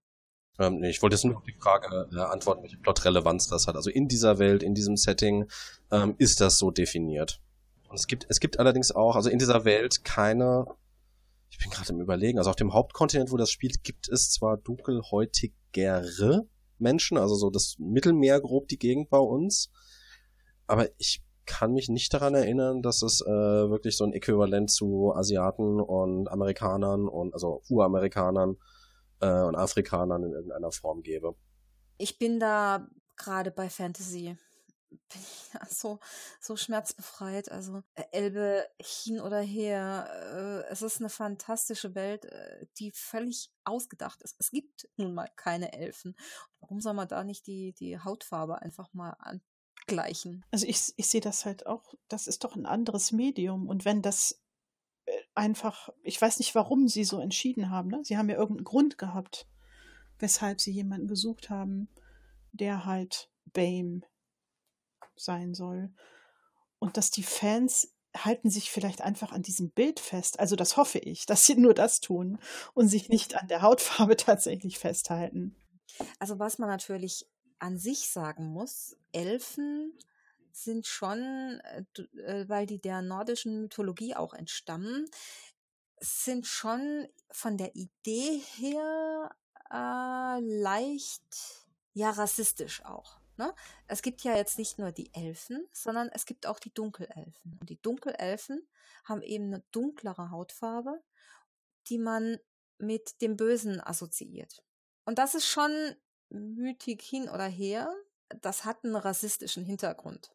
Das ist übrigens sehr interessant. Ich habe vor, weiß ich nicht, vor einigen Wochen auf Twitter mal in die Runde gefragt, in die große Blase, ob es eigentlich schwarze äh, Fantasy-Wesen, also Elfen, Zwerge oder was auch immer gibt, also Romane mit solchen, die, ähm, wo diese Personen aber nicht die Dunkelelben oder die sonst irgendwie bösartigen Charaktere sind. Und ich habe keine Beispiele bekommen genau um den Punkt geht's mir. Ähm, die dunkle Hautfarbe wird in unserer westlichen Welt immer mit dem Bösen assoziiert. Immer noch. Und alleine von diesem Aspekt her finde ich es nicht nur absolut notwendig und wichtig, sondern auch, also ich, ich finde es einfach wunderbar, dass die das jetzt mal aufbrechen. Genau durch ja, so eine ja. Aktion. Ne? Mhm. Es äh, können sich die Fans aufregen, wie sie wollen. Der Grund, das aufzubrechen, wiegt viel schwerer. Mhm, das sehe ich auch so. Ist mir auch bei Altered Carbon wieder aufgefallen. Ne? Das ist einfach, ja, das sind Menschen, die dort spielen. Da hat kein in irgendeiner Weise gearteter ethnischer Hintergrund, Hautfarbe irgendeine Rolle. Bei Dr. Who ja auch, ne? Da, der, der Doktor, der kann jede Gestalt im Endeffekt irgendwann mal sein. Jetzt ist er halt eine Frau. Ich hoffe, dass er irgendwann oder sie auch mal eine andere Hautfarbe hat. Ich habe übrigens so insgesamt auch den Eindruck, dass es auch im Bereich Comic tatsächlich schon länger so ist, dass ähm, diese Unterschiede gar nicht mehr präsent sind. Also dass da viel mehr diverse ist als äh, bei Romanen. Aber das kann auch ein subjektiver Eindruck sein. Das kann ich jetzt nicht beurteilen. Mhm. Jetzt Erfahrung mit Comics. Also da gibt es zum Beispiel sehr viele ähm, weibliche Protagonisten, und sowohl queer als auch, ja, also das ist alles vertreten. Und das auch schon länger, also als es in, vielleicht ist es bei Comics auch einfach so, weil das Publikum vielleicht nicht so riesig ist, mhm. dass da schon die Schwelle nicht so groß ist wie bei einem Roman, der ja sehr viele Leser und Verkaufszahlen braucht, bis er überhaupt rauskommt. Ne? In diesem Zusammenhang möchte ich mal ganz kurz erwähnen, ähm, dass es ein ganz, ganz wunderbares Projekt von der Eli gibt. Ich weiß nicht, ob ihr das mitbekommen habt. Sie erstellt gerade eine tolle Liste für Autoren und Autorinnen, mit Namen von Menschen unterschiedlicher Nationen, eben betroffenen Menschen, die auch äh, unter Rassismus häufig leiden und die sich eben nicht so sehr repräsentiert fühlen, oft in der Literatur. Die beantworten gerne Fragen allen äh, weißen Autoren und Autorinnen in der Hinsicht, dass ihre Nation, Nationalität, ihre Herkunft korrekt repräsentiert wird, ohne in irgendwelche rassistischen Fettnäpfchen zu treten. Man ist ja, also jeder von uns ist rassistisch. Das ist einfach kulturell, gesellschaftlich bedingt. Man, auch ich äh, trete immer mal wieder in Fettnäpfchen. Und wichtig ist ja einfach, dass man daraus auch mal lernt, dass man zuhört den Betroffenen. Und ähm, das packe ich gerne in die Show Notes auch, weil das ist eine ganz großartige Liste, die beim Schreiben von Büchern sehr hilfreich sein wird möchte übrigens zum Abschluss äh, die, diese, dieses Segments, was ich ja selber eingeführt habe, noch ein interessantes Tippbild mit reinmachen. Ähm, äh, Gerald von Rivia, der, der Witcher selbst, ähm, der ist übrigens mit einem Briten gecastet worden. Und das hat wohl in der polnischen Fantasy-Szene zu einem ähnlich großen Shitstorm geführt weil die sich natürlich gewünscht hätten, dass wenn, wenn mal slawische Fantasie oder überhaupt mal Kultur aus Osteuropa größere Beachtung findet, dass man dann eventuell auch einen Schauspieler aus der Region dort mit reinbringt. International hat das keine Sau mitbekommen. Tolles Beispiel, ja. Ja, das ist halt, äh, wir schaukeln uns da gegenseitig die Eier, entschuldigt, dass ich das jetzt so sage, in unserer weißen Selbstherrlichkeit. Und da ist noch wirklich viel zu tun. Ja. So, haben wir noch was oder wollen wir zum Ende kommen? Nee, ich habe jetzt auch, also ich selber habe jetzt gerade keinen Ausblick, was ich lesen werde. Ich bin jetzt durch, weil ich einen neuen Job angefangen habe, auch ein bisschen noch in der Selbstfindungsphase. Das heißt, äh, im nächsten Podcast wieder mehr. Aber ich glaube, wir haben auch jetzt genug Zeit schon gequasselt. Ähm, habt ihr denn noch irgendwas? Ich habe auch nichts mehr jetzt. Ich bedanke mich nur, dass ich dabei sein darf, durfte. Meins war gerade. Herzlichen Dank. Es war schön mit euch. Ja, sehr schön. Gerne wieder. Margot, hast du noch was an die Welt zu richten? Äh, nö, das, was ich zu richten hatte, das haben wir gerade in großer Breite besprochen. Ich bin zufrieden. Sehr gut, sehr schön. Gut. Ja, äh, aber du hast gar nicht gesagt, was deine Meinung dazu ist. Ich? Auch eher, eher ambivalent. Meine ist wirklich ambivalent, weil ich, weil ich halt denke, dass wir eigentlich überhaupt noch nicht alle Informationen haben. Also, hm wenn, wenn die Serie das jetzt dann auch so, so macht, dass dann vielleicht tatsächlich Elfen mal die Dunkelhäutigen sind. Oder dass die, äh, die andere Linie, aus der sie stammt, also da ist ja auch noch eine menschliche mit dabei, dass die vielleicht dunkelhäutig sind. Also wenn es gut verpackt ist, dann kann mir das doch relativ egal sein. Und diese Serie wird sich sowieso Freiheiten handlungstechnisch nehmen müssen. Das Einzige, was ich mir wirklich vorstellen könnte, äh, wo es blöd kommt, ist, wenn das halt einfach nur eine Darstellerin, eine Asiatin oder eine Afrikanerin, oder, also mit asiatischer oder afrikanischer Herkunft ist, einfach nur um das zu sein. Das fände ich ein bisschen schade, weil es verschenktes Potenzial wäre. Aber wenn man da ein bisschen drauf eingeht, und das geht ja in Serien zum Glück sehr gut, weil wir eben, ja, wir haben die Handlung, wir haben den Ton, wir haben das Bild im Hintergrund, man kann da so viel erzählen mit so wenig Zeit, dann ist das eigentlich alles ähm, überhaupt kein großes Problem, denke ich. Ich finde es, wie gesagt, ein bisschen seltsam, dass sie genau diese Rolle genommen haben, weil das eben eine von den wenigen ist, die so detailliert beschrieben ist. Andererseits, wie du es gerade schon gesagt hast, es ist halt auch eine, wo es dann wirklich am stärksten auffällt und wo man wirklich sagen kann, das war eine bewusste Entscheidung von uns, mhm. weil wir eben dieses Problem haben. Und ich habe auch, ähm, als das dann so ein bisschen rumgegangen ist, ähm, ist das auch so durch meine Twitter-Sphäre ein bisschen durchgegangen. Und das beste Argument meiner Meinung nach, ähm, was ich da gefunden habe, war, dass ähm, prinzipiell das war eine Dame, sie meinte, prinzipiell kann ich nachvollziehen, dass die Fans das komisch finden, weil sie wünschen sich eigentlich, dass sie mehr oder weniger die Geschichte nochmal präsentiert bekommen, die sie schon kennen, halt ein bisschen neu aufgearbeitet. Das Problem dabei ist, dass es noch so unglaublich wenig Literatur gibt, wo ja nicht Westeuropäer eine tragende Rolle spielen dass es noch 20 Jahre dauern würde, bis die Leute, die dieses Zeug geschrieben haben, dann bekannt genug sind, dass sich irgendwelche Netzwerke dafür interessieren und daraus Serien oder Filme zu machen, ähm, bis dort sozusagen mal auf natürliche Art und Weise was passieren würde. Und es hat ja auch einen rückkoppelnden Effekt.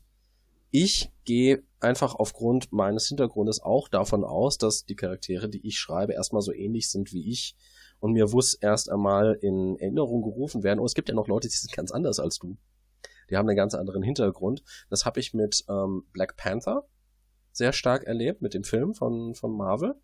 Ähm, gar nicht so sehr wegen dem Film, das habe ich einfach so angenommen, dass da diese Leute sind, aber da kam danach ein Comic raus, also ein Panel-Comic, und da stand ähm, ein schwarzer Mann mit seiner Freundin vor einem Kino, hat sich ein Plakat von Black Panther angesehen und meinte so, So you're telling me this is how white people feel all the time? Hm. Und ich finde, das trifft einfach sehr gut. Diese, ähm, dieser Automatismus, mit dem wir davon ausgehen, äh, dass wir dort dargestellt werden und auch der Automatismus, dass andere ja. nicht dargestellt sind, was das für die bedeutet, einfach weil sie sich selber überhaupt niemals sehen. Sie gar nicht repräsentiert werden. Ja, überhaupt nicht. Also äh, nicht nur repräsentiert werden. Man hat ja nicht äh, repräsentiert ist ja, dass man die Kultur dann auch beachtet, dass man ein bisschen den Hintergrund, die Problematiken dieser Bevölkerungsgruppe, auch, dass sie einfach überhaupt nicht auftauchen, dass da nicht mal mhm. irgendwie. Mhm, sie sind unsichtbar.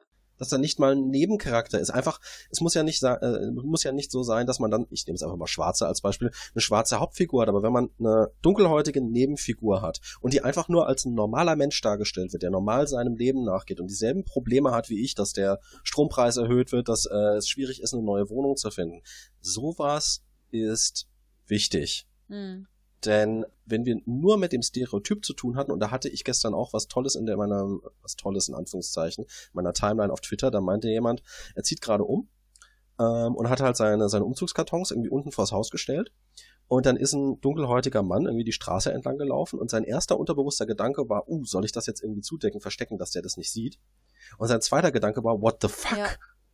Ich hatte noch nie ein negatives Erlebnis mit einem dunkelhäutigen Menschen, aber allein dadurch, dass ich die nur in diesen Rollen in den Medien wahrnehme, habe ich diese Einstellung einfach übernommen, auch wenn ich mir bewusst total klar bin, dass das absoluter Bullshit ist. Das meinte ich auch vorhin, jeder von uns ist rassistisch und äh, man muss das einfach nur selber sich gut beobachten und nachjustieren und lernen. Und ich muss wirklich sagen, ich folge auf Twitter sehr vielen äh, Betroffenen und ich lerne täglich und es ist so wichtig zuzuhören und nicht reinzukrätschen und ähm, zu belehren, sondern einfach sich mal zurückzunehmen, einen Schritt zurücktreten und annehmen. Das finde ich sehr wichtig. Also ja, ich bin ambivalent eingestellt bezüglich der Entscheidung. Ich finde es ein bisschen komisch, dass sie genau die Figur genommen haben, weil es schwierig ist. Ich kann mir aber auch vorstellen, dass sie es gut umsetzen, wenn es eben nicht nur Token-Repräsentation ist, sondern wirklich verwendet wird. Ja, das kann ich mir auch vorstellen. Und gerade in dieser Situation würde ich es sogar gut finden, wenn sie es jetzt tun. Wenn sie es gut machen. Ja, okay. Ich hoff's. Haben Sie denn schon gecastet? Noch nicht, ne? Ähm, da die Dreharbeiten in zwei Wochen losgehen, müssten sie schon gecastet haben. Laut Castingaufruf soll es am 18. Oktober losgehen, bis Ende Mai 2019 gedreht werden. Also es kann sein, dass 18. Oktober sozusagen die Bekanntgabe ist, oder es kann sein, dass sie dann schon anfangen zu drehen, wobei sieben Monate Drehzeit für eine acht Folgen Serie ein bisschen viel wäre. Hm. Na gut, meine Lieben. Dann machen wir den Deckel drauf, oder? Würde ich sagen. Ja. Ich bedanke mich bei euch und ich fand das wieder ein sehr, sehr erhellendes Gespräch. Ich habe wieder viel gelernt von euch und ich wünsche euch allen und allen Zuhörern und Zuhörerinnen einen schönen Resttag und eine schöne Restwoche und bis zum nächsten Mal. Macht's gut. Herzlichen Dank und tschüss. Dankeschön. Ciao.